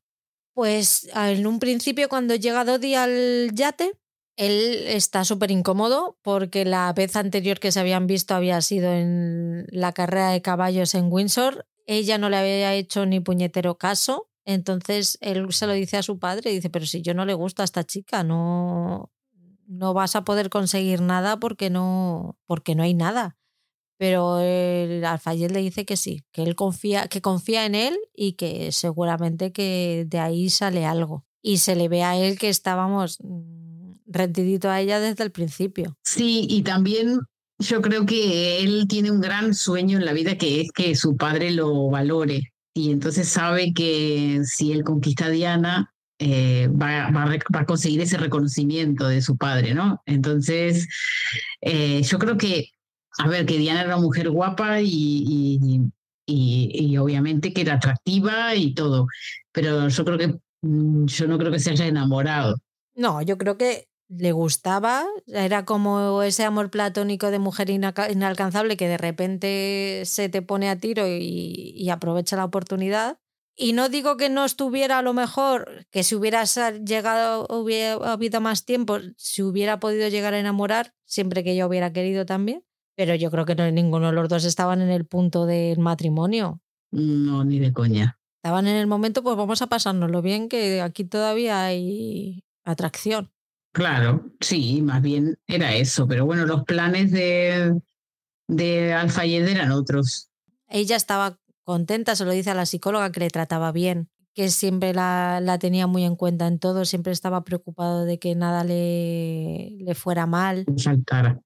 Entonces por ahí ella se sentía cómoda, pero por otro lado veía cosas raras que, de que la estaban utilizando y, y según la historia de, que nos ha contado Peter Morgan, ella quiso salir de ahí y a partir de ahí fue donde todo se precipitó. Pues sí, me quedé pensando en, en esto, ¿no? En cómo ella eh, se dejó querer, porque también hay que pensar que ella venía de lo que venía, venía de una relación totalmente destructiva como la que tuvo con Carlos, siempre buscando, intentando conquistar a un príncipe que nunca lo logró.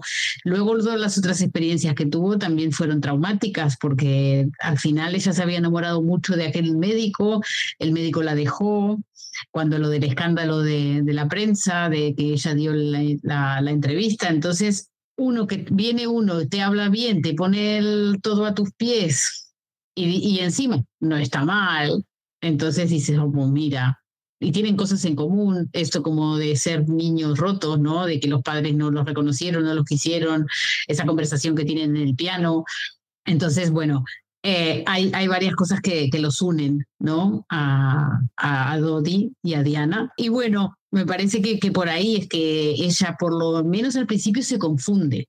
Después lo, lo ve claro, según lo que nos cuenta la, la, serie, pero al principio se deja querer y dice, me, sedu me dejo seducir, a ver qué hay aquí. Y a lo mejor lo que hubo fue, pues, quiero creer que hubo algo que a ella le hiciera bien ahí.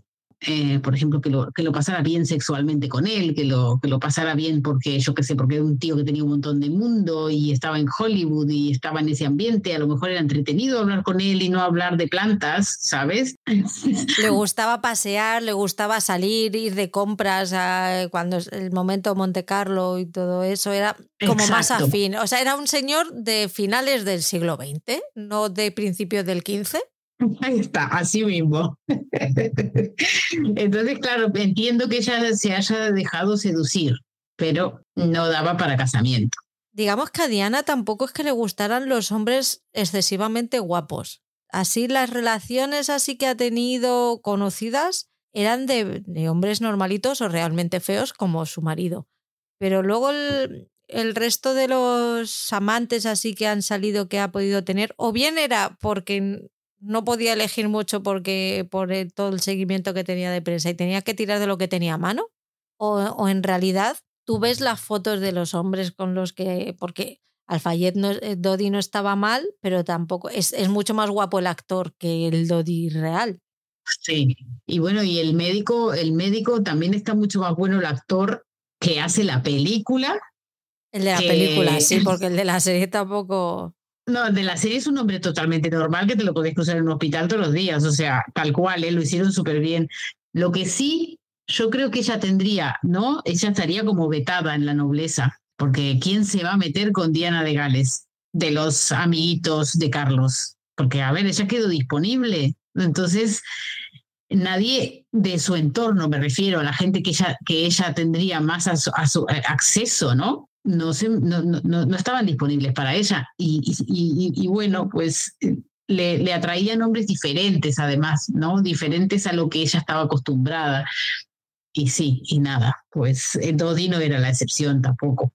Aunque te digo, era un hombre que te hablaba tres, tres, cuatro lenguas, eh, era un hombre que tenía mundo, que producía eh, películas. Lo que pasa es que, claro que sí, que es verdad, que lo hacía con el dinero de papá. No dejaba de ser un Nepo Baby, pero yo qué a lo mejor no era un, un, hombre que le puede haber atraído que no era un hombre que, que, había nacido en cuna de oro y listo, nada más. O sea, ¿no? Como que él intentaba hacer su carrera, intentaba hacer sus negocios, claro, ya sé, con la plata del padre, pero, pero eso es mucho más que, que haber sido Carlos de Inglaterra, que simplemente por nacer todo el mundo tiene que hacerte reverencias. No, era un manirrota, porque si tú haces una película y para la siguiente le tienes que volver a pedir dinero a tu papá, es que ese dinero ha desaparecido de alguna manera.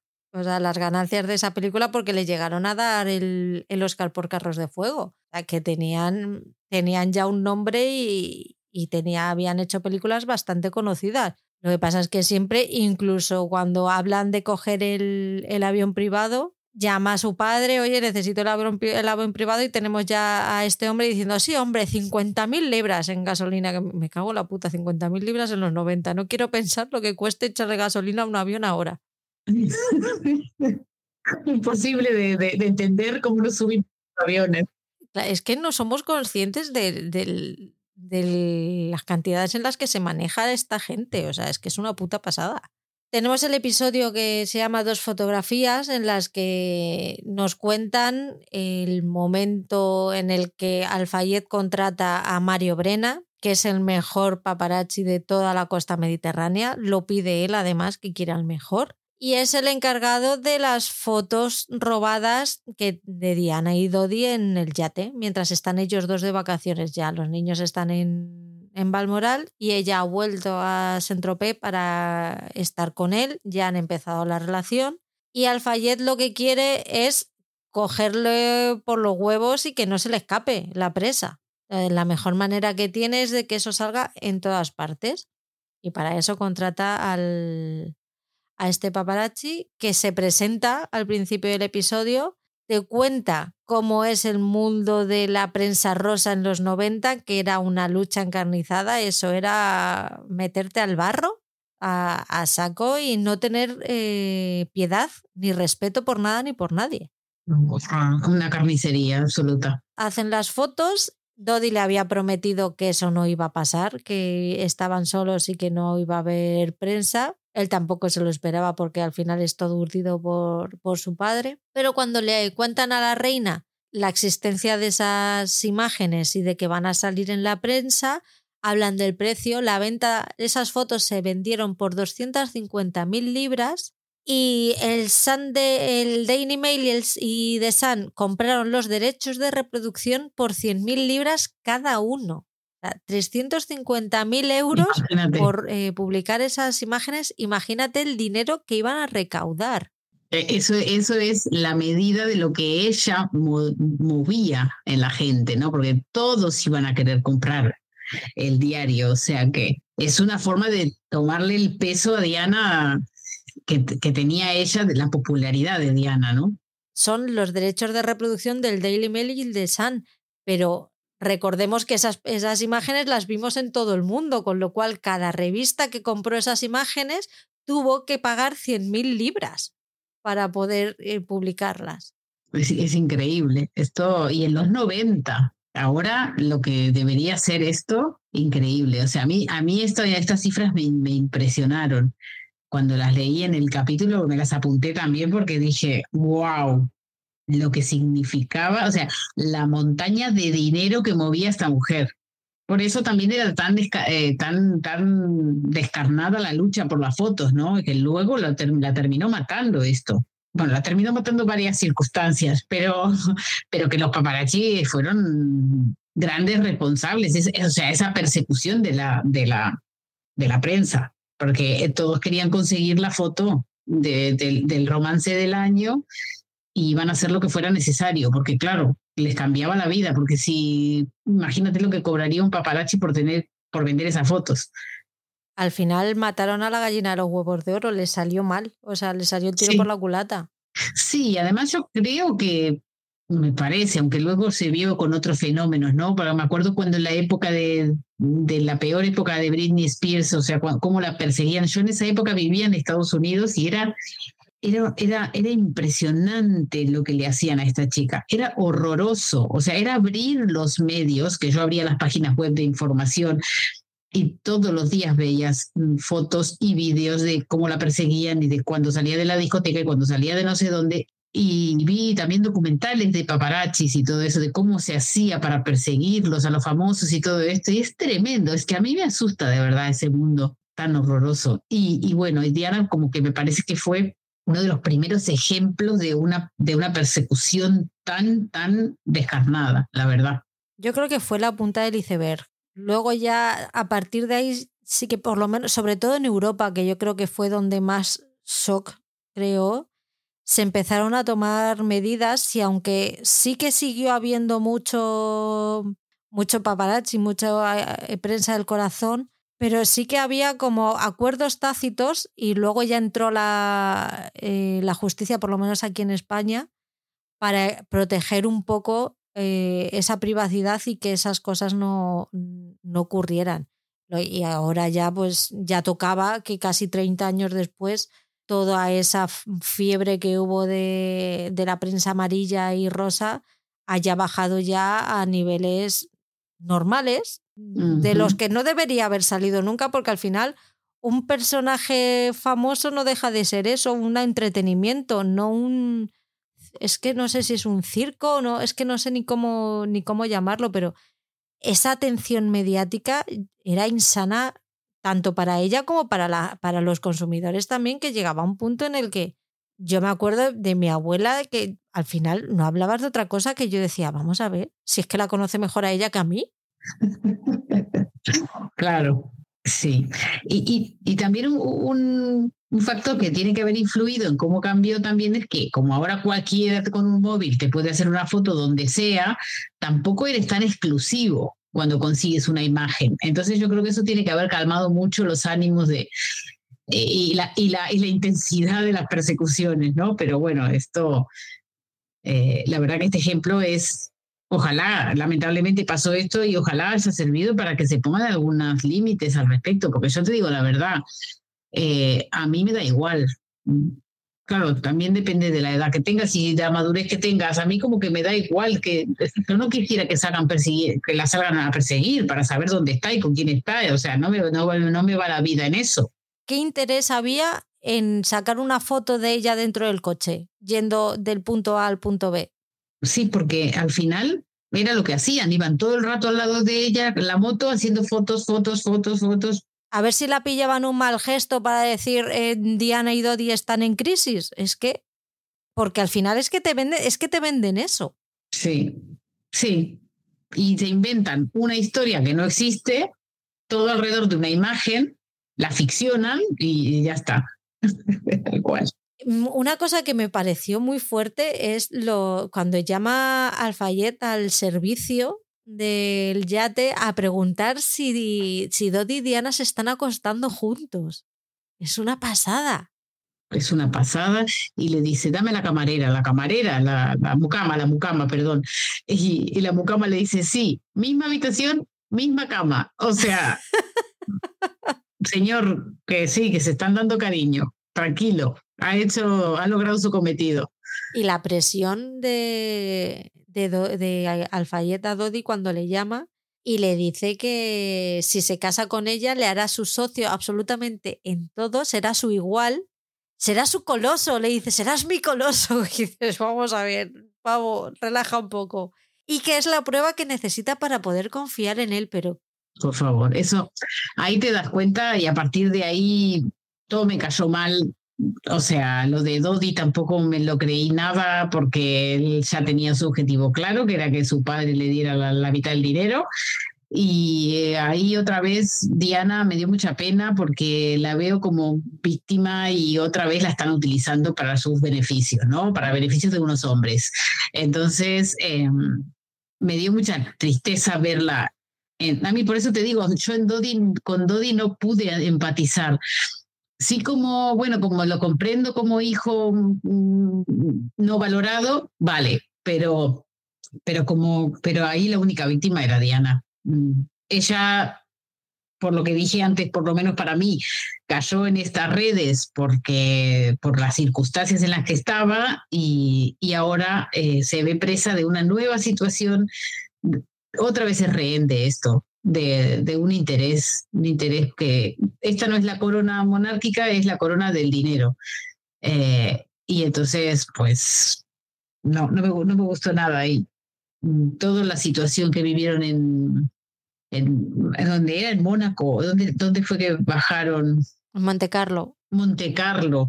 Que lo del anillo, eh, todo esto me pareció ya que yo quería que se acabara el capítulo, que se fueran de ahí, aunque sabía que iba a morirse, eh, pero me pareció todo muy, como si se tratara de una transacción mercantil, ¿no? Tú cásate que yo te doy dinero cuando se esconden en la joyería, que él le está diciendo que le quiere comprar algo y ella dice que no necesito nada y él insiste y ya le dice, mira, pues eso, que es para quitársele de encima porque, porque no la deja en paz.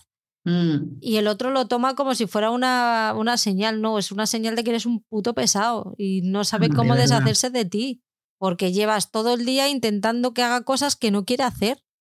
Y ella lo único que quiere es decirte que se va, que te deja. Ya, y que no era para que te se emocionara de esa forma, que no se va a casar con él. O sea, y después a partir de ahí vimos a Diana todo el tiempo incómoda. Quiere irse, quiere irse. Y la lía este le dice, bueno, pero como en la tienda no tenían este anillo, entonces hay que ir a París, que lo tienen en París, y ahí es cuando la lía para irse a París. Y ella en lo que peca es de no ser firme en sus convicciones, ¿verdad? Es decir, no, mira, yo mañana quiero estar en Londres y acá se acabó el romance, punto. No, bueno, sí, va, vamos a París. Sabiendo que te está persiguiendo todo el universo, déjate de tonterías, vete para casa, ¿sabes? Que ella incluso le habían comprado el pasaje para que se fuera a Londres, se podría haber salvado, ¿entiendes? O sea, y todo por, y todo por una manipulación de unos señores que uno lo que quería era prestigio y el, otro lo que quería era dinero y ella ahí en el medio de títere, ¿sabes? Y a mí eso me dolió un montón. Sí, sí, totalmente, porque le dice que le, que le llevan el, en el avión privado, pero que tienen que hacer escala en París. Luego en París ella quiere llamar a los niños, Alfayet le obliga a ir a la Villa Windsor. Le, cuando le habla por teléfono para decirle que esa va a ser su casa cuando se case, eh, que, que, es su regalo para ella y Dodi, que la otra se queda con una cara como diciendo, ¿pero qué me está diciendo este señor?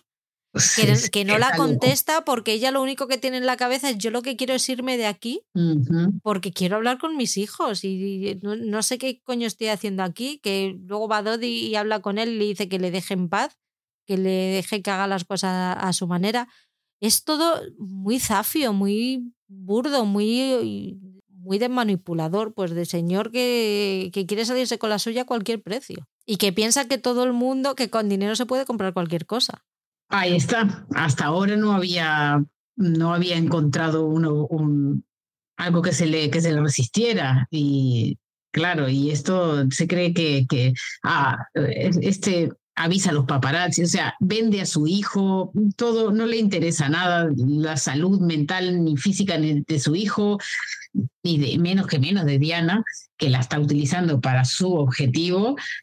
Entonces, eh, me, me, me, toda esta situación me indignó un montón, la verdad. No, no me gustó nada.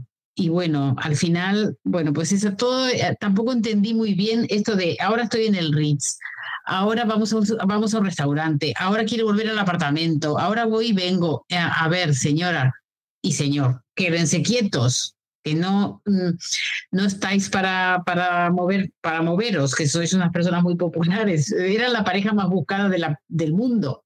Pero es que eso no tiene ningún sentido, porque cuando salen del avión en París, el, el secretario el ayudante o como coño se llame le dice, le mando las cosas a Londres y ella dice, no, si tú tienes la posibilidad de que vaya otra persona al apartamento de Dodi a por tus cosas y te las manden de manera independiente a ti, yo no puedo hacerlo, ¿vale? Pero tú sí, jodía. Claro, que eres la princesa, claro. Y has estado entrando y saliendo del hotel durante todo el día y has visto cómo están las cosas, coño, quédate a dormir allí, llamas a tu Henry o como coño se llame y le dices, oye, que nos vamos mañana, asegúrate de, que las cosas estén en el aeropuerto. Chimpún, es que no entiendo la necesidad de, de tanta tontería. Así que ahí yo creo que hay cosas escritas de una forma sin saber muy bien por qué los movimientos. A ver, el momento en que están en el Ritz, que ella no, o sea, al restaurante es imposible llegar, deciden quedarse en el Ritz, van al restaurante del Ritz, ella no puede estar tranquila porque todo el mundo la mira, se agobia muchísimo, se van a la habitación, piden la comida allí, comen, y al final es cuando Diana le dice, mira, eh, todo muy lindo esto, pero yo no me voy a casar contigo, me quiero ir para mi casa y punto. Y entonces ahí, ahí dije, bueno, Diana, al fin, un par de ovarios, o sea, al fin estás, creciendo.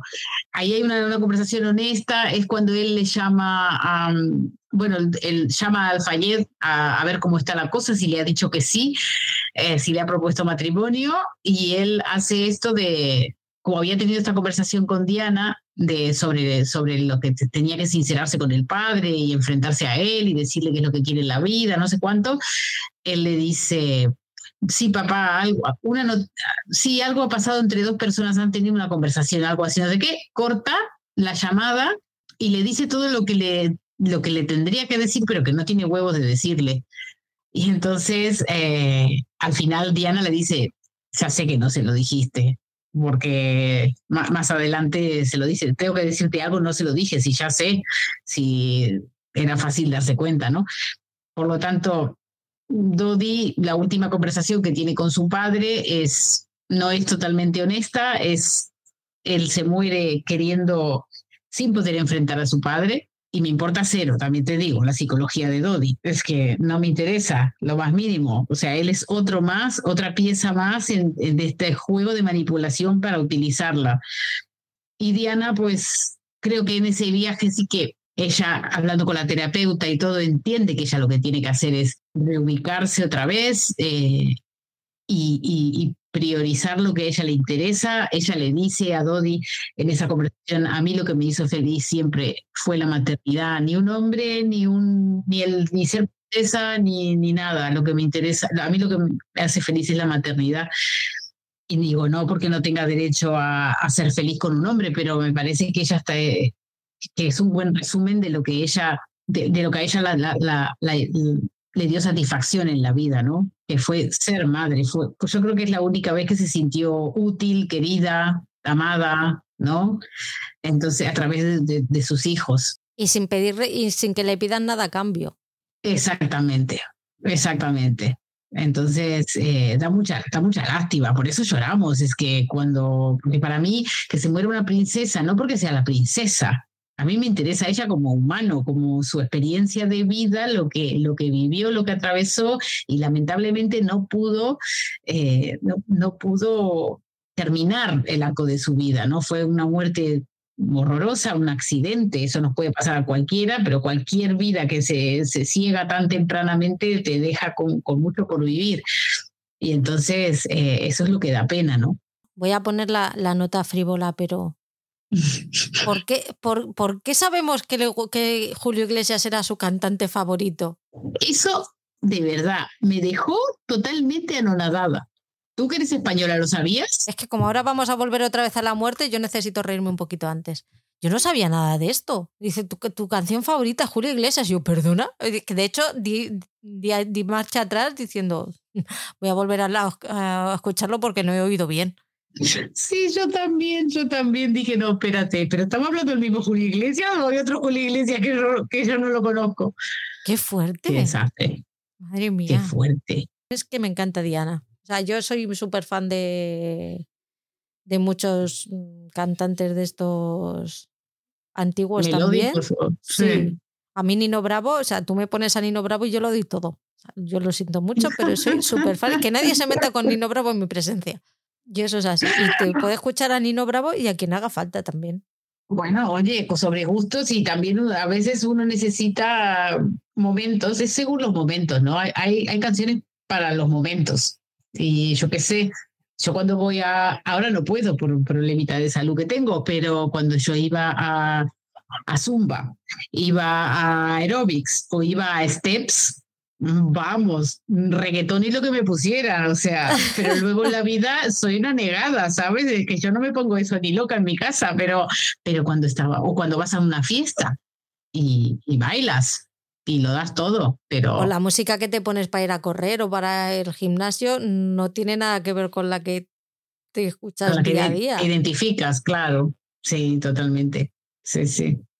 Julio Iglesias como cantante favorito de Diana, ahí, ahí lo dejo. Porque ahora ya vamos al momento en el que deciden que se van a ir a dormir, estando en una puta habitación de un hotel de cinco estrellas. Deciden que se van a ir a dormir a otro sitio. A mí que me lo, que me lo expliquen. O sea, yo sé que es verdad porque esto sí que son hechos probados y todo el mundo lo, la vimos salir de ahí y todo. Pero qué necesidad había. Es que no, no entiendo. Entonces toman la decisión. El guardaespaldas le dice que se lo piensen. Dodi no quiere escucharlo porque para eso tiene la pasta de su padre. Que se van de todas, todas. Avisan al chofer que se había bebido ya dos, dos, dos limonchelos, ¿no? Sí, un vodka con limón o algo de eso. Sí. Montan un plan para salir sin ser vistos, pero el chofer, que estaba untado por los paparazzis, sale a avisar a los paparazzis a decirles que salen en 10 minutos. Y pues poco más hay que contar, aparte de que salen ellos, los paparazzis salen detrás. Eh, y una combinación entre alcohol y velocidad, pues cuando entran por el puente del alma, pasa lo que todos sabemos, se estrellan, Dodi muere en el acto a ella la llevan al hospital, pero muere durante la, la operación. Desde ahí llegó Diana y empiezan a sonar los, los, los teléfonos en Balmoral y nada, y, y, y, y, al principio hay una pequeña esperanza porque ella está viva al principio, pero después ya llega la noticia de que, de que, de que murió.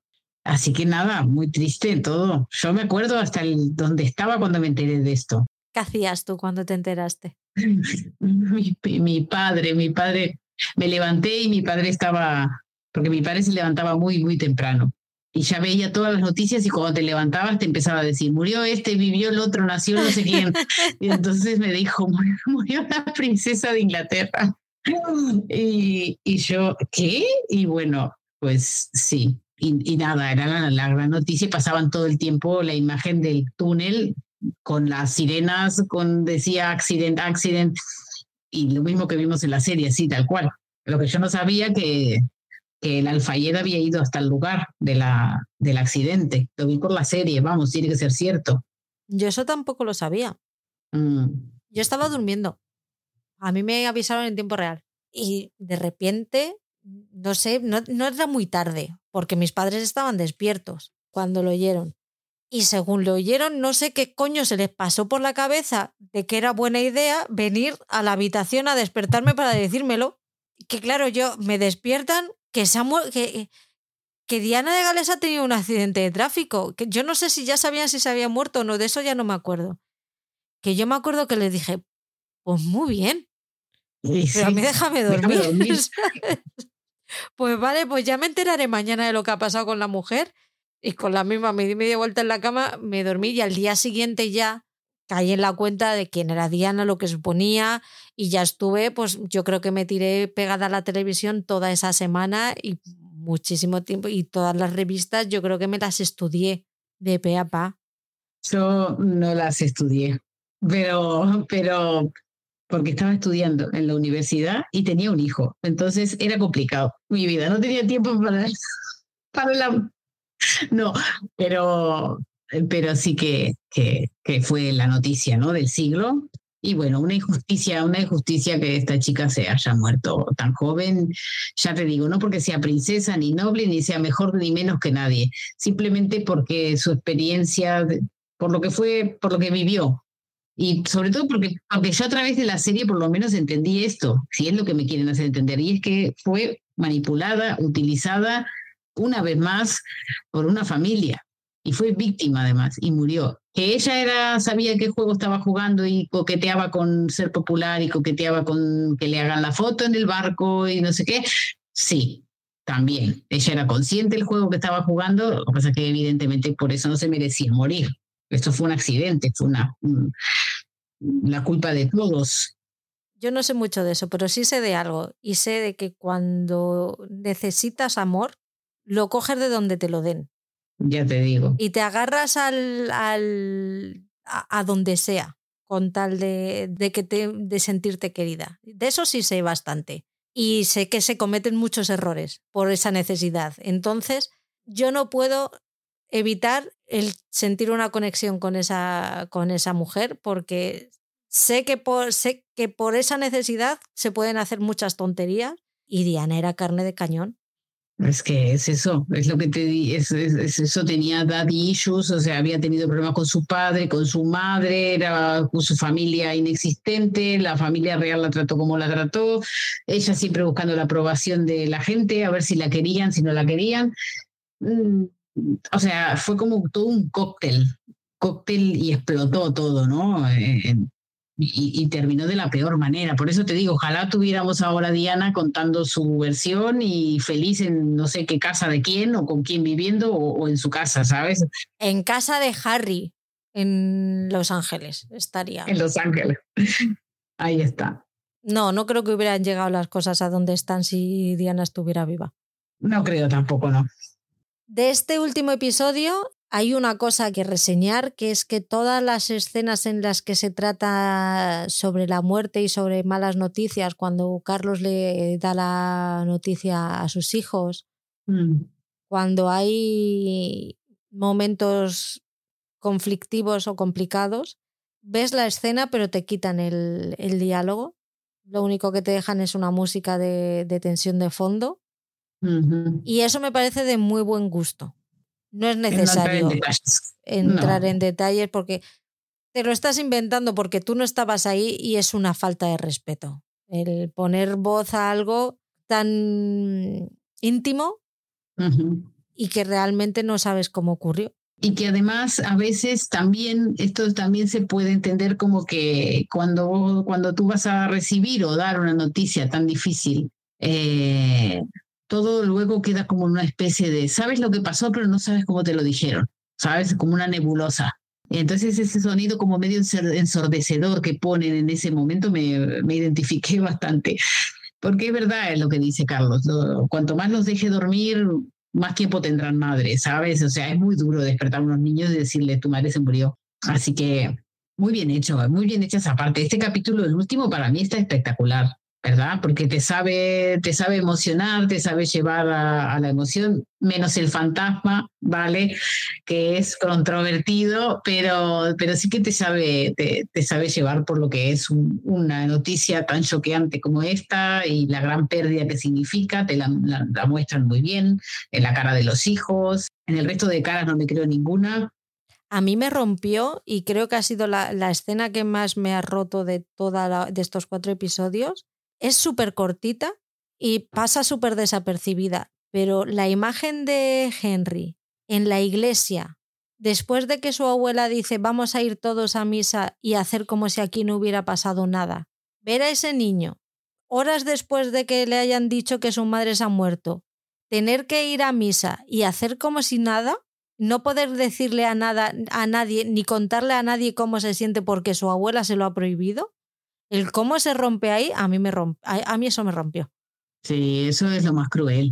Esa, esa señora es muy cruel y es una ridícula. Y ahí mostró el, el, el- lo máximo de la, de la ridiculez, porque no se puede negar eh, que ese día es especial. Justamente ese día es especial. No entiendo que esa mujer tiene la obsesión con la negación. O sea, no pasa, si no lo digo, no pasa. No, perdona, se le acaba de morir la madre, que para ti era un problema o era un grano en el culo, pero para él era su madre, ¿sabes? Respétalo.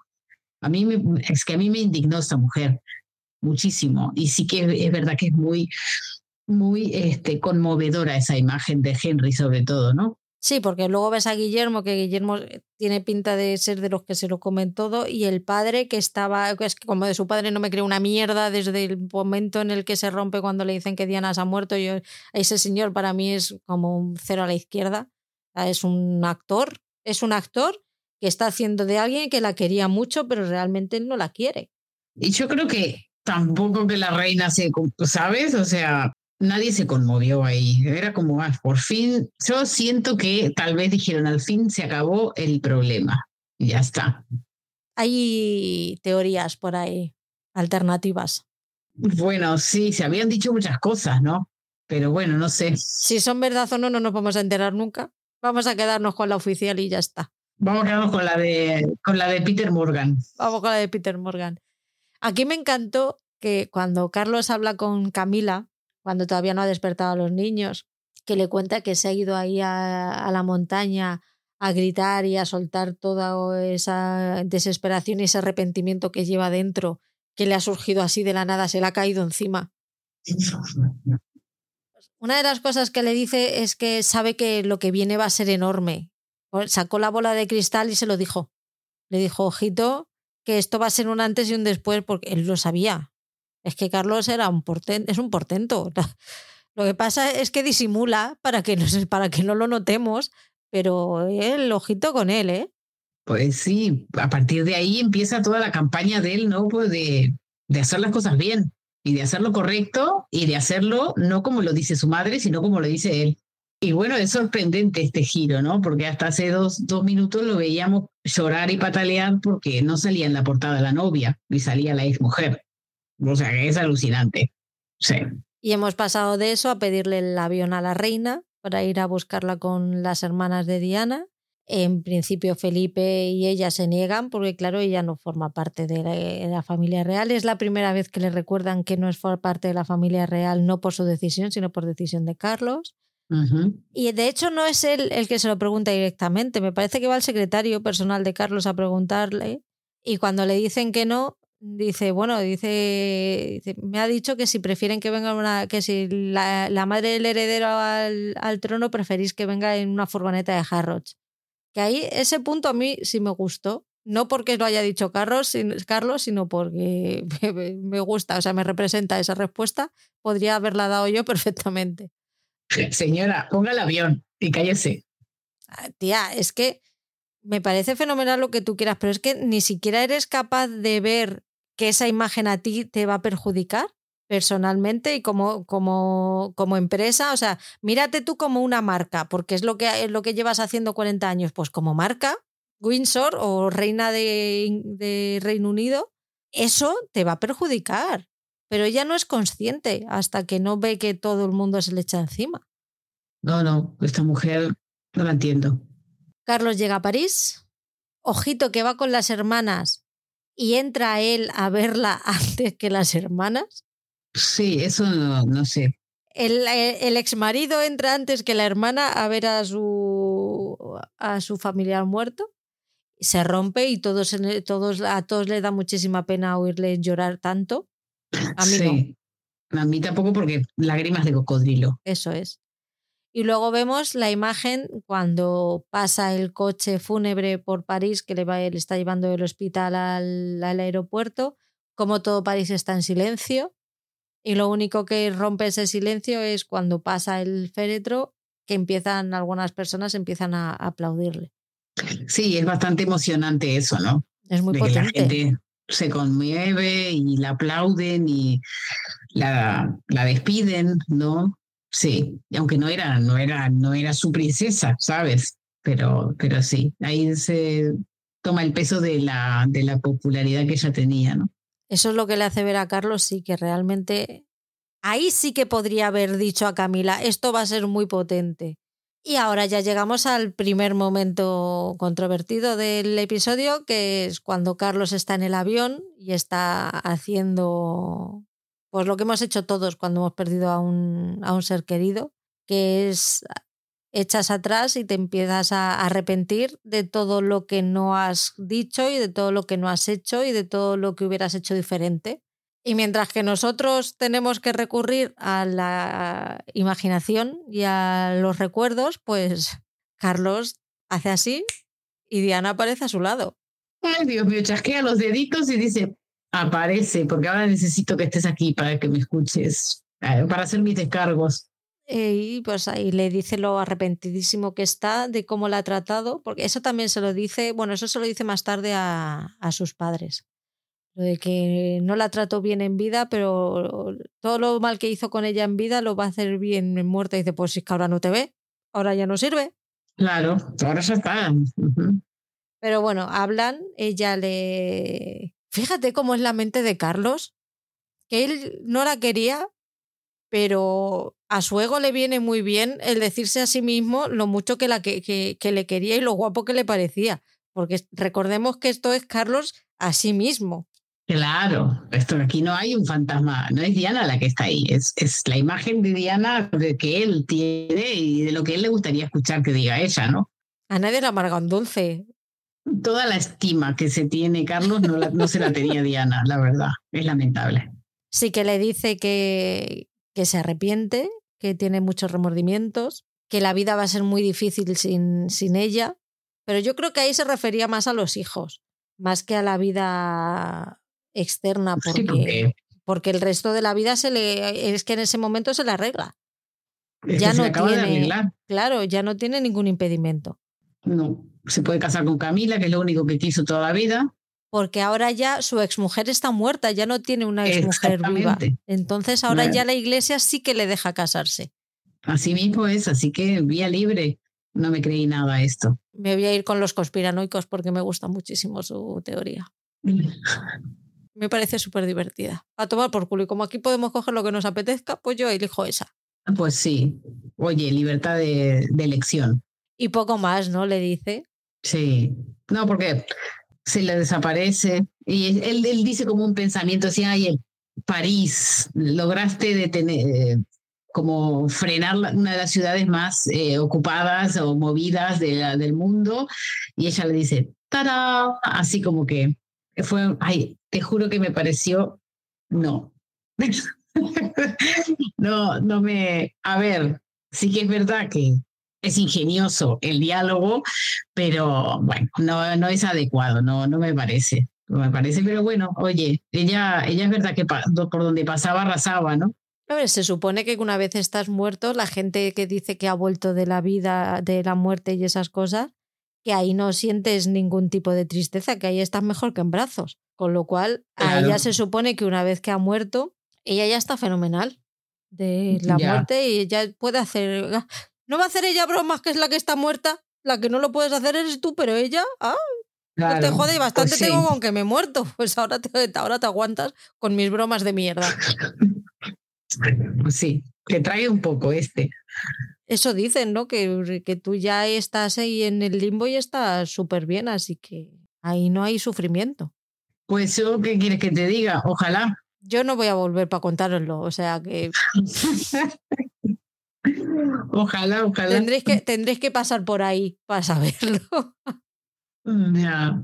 El caso es que vuelve a Balmoral, pide hablar con sus padres. Guillermo le dice que está hablando por teléfono con los Spencer, con esos señores ahí de que se encontraron el otro día en la calle y se presentaron y dijo, bueno, pues se cayeron bien.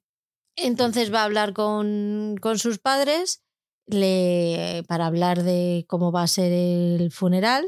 Le dice que ha hablado con el primer ministro en el avión, en el aeropuerto, que tiene, que él cree que debería ser un funeral de Estado, viendo cómo está la gente y tal. La reina dice que no, que sus, sus sitios con sus nietos, que no se lo ha hecho pasar suficientemente mal en la iglesia y que quiere hacer como que no pasa nada un tiempecito más.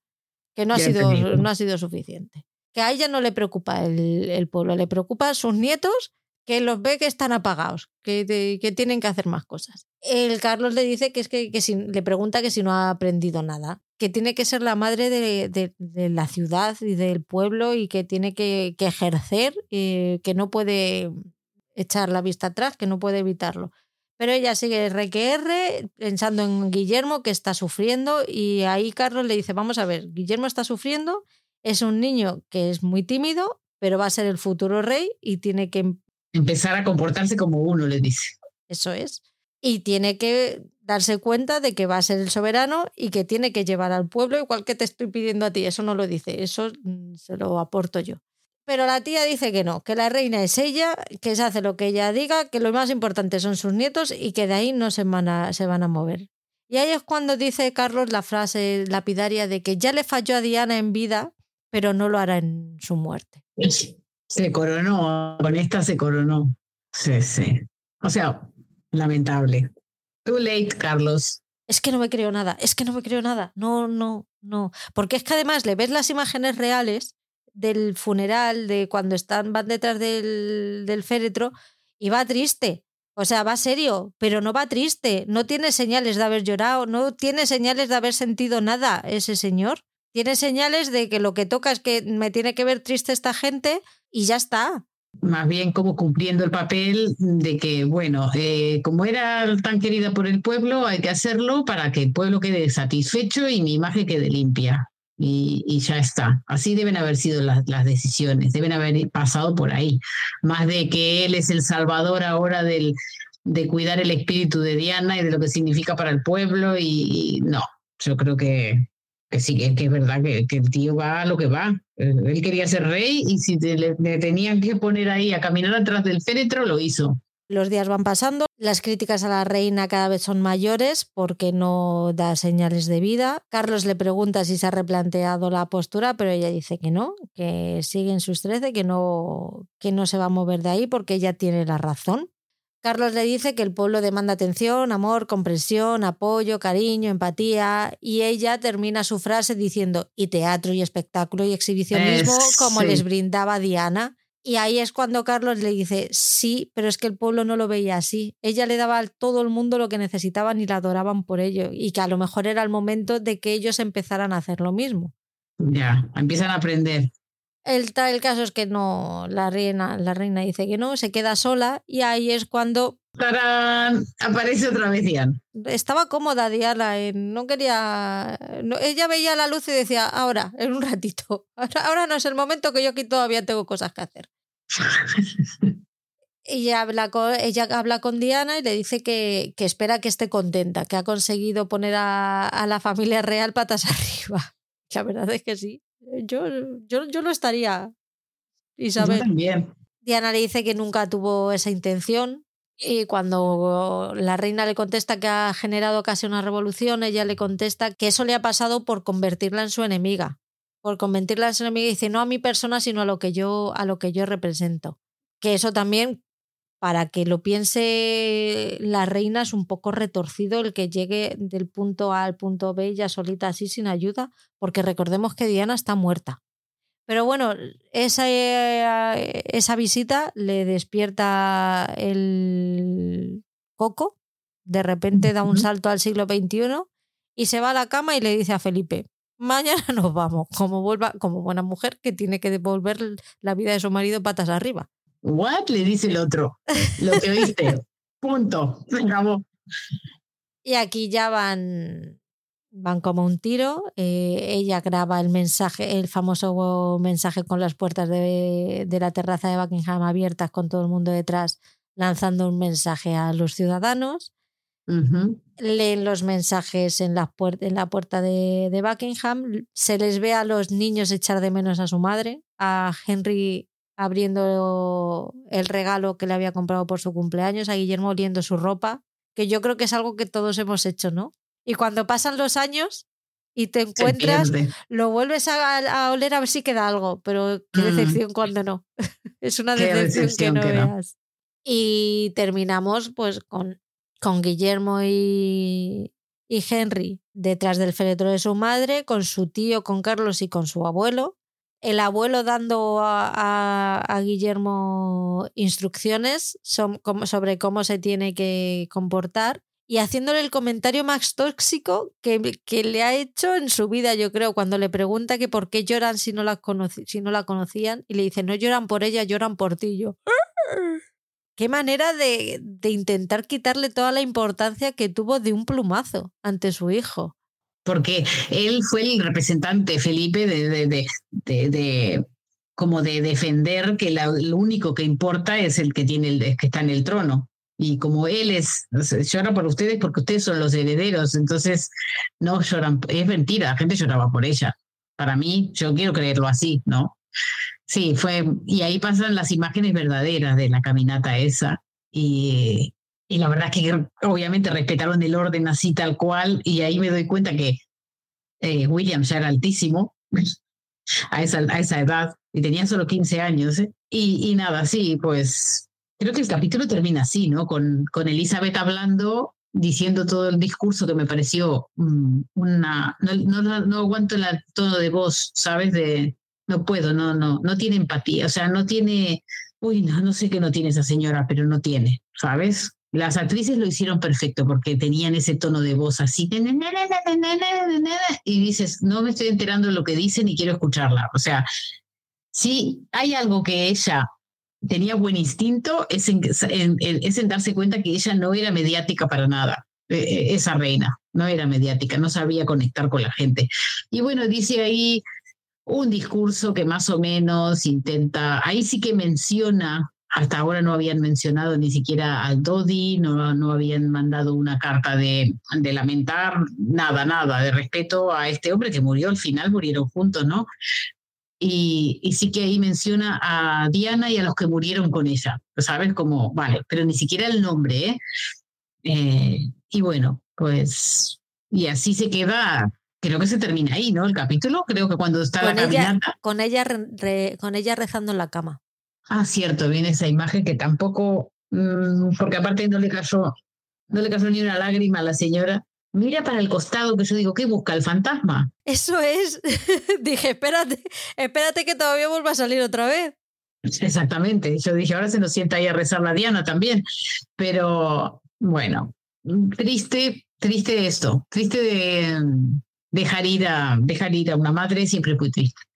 Y, y, estos chicos, pues nada, se quedaron sin madre muy jóvenes y encima criados por ese, por ese sistema, ¿no? Porque no son criados por unas madres ni unas familiares amorosos, son criados por un sistema. Yo supongo que William se creyó todo, eh, ya lo vemos cómo se va perfilando, siendo mucho más pro pro corona que el hermano, ¿no? El hermano de momento, bueno, era muy chiquito y muy inocente todavía no, no, no, no apuntaba maneras, pero, pero ese llanto tan sentido en la misa, de que a él lo pusieron ahí como un bonigote y tiene que aguantar lo que sea y le acaban de decir que la madre murió, o sea, no sé, lo veo con otra actitud, otra sensibilidad a este chico. Henry la adoraba, yo creo que la, la adoraba porque yo creo que por forma de ser él es más parecido a ella y William a su padre que supongo que los dos tendrán cosas del otro, pero yo es que, es que a William no le entiendo, entonces no, o sea, no, no entiendo nada de después de lo que has vivido. Tu,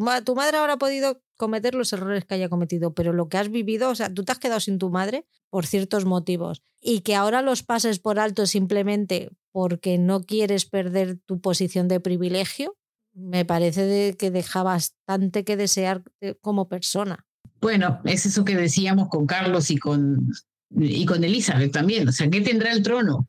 ¿Qué tendrá el trono que los deja tan enganchados? ¿Por qué quieren seguir ahí por, por la comodidad?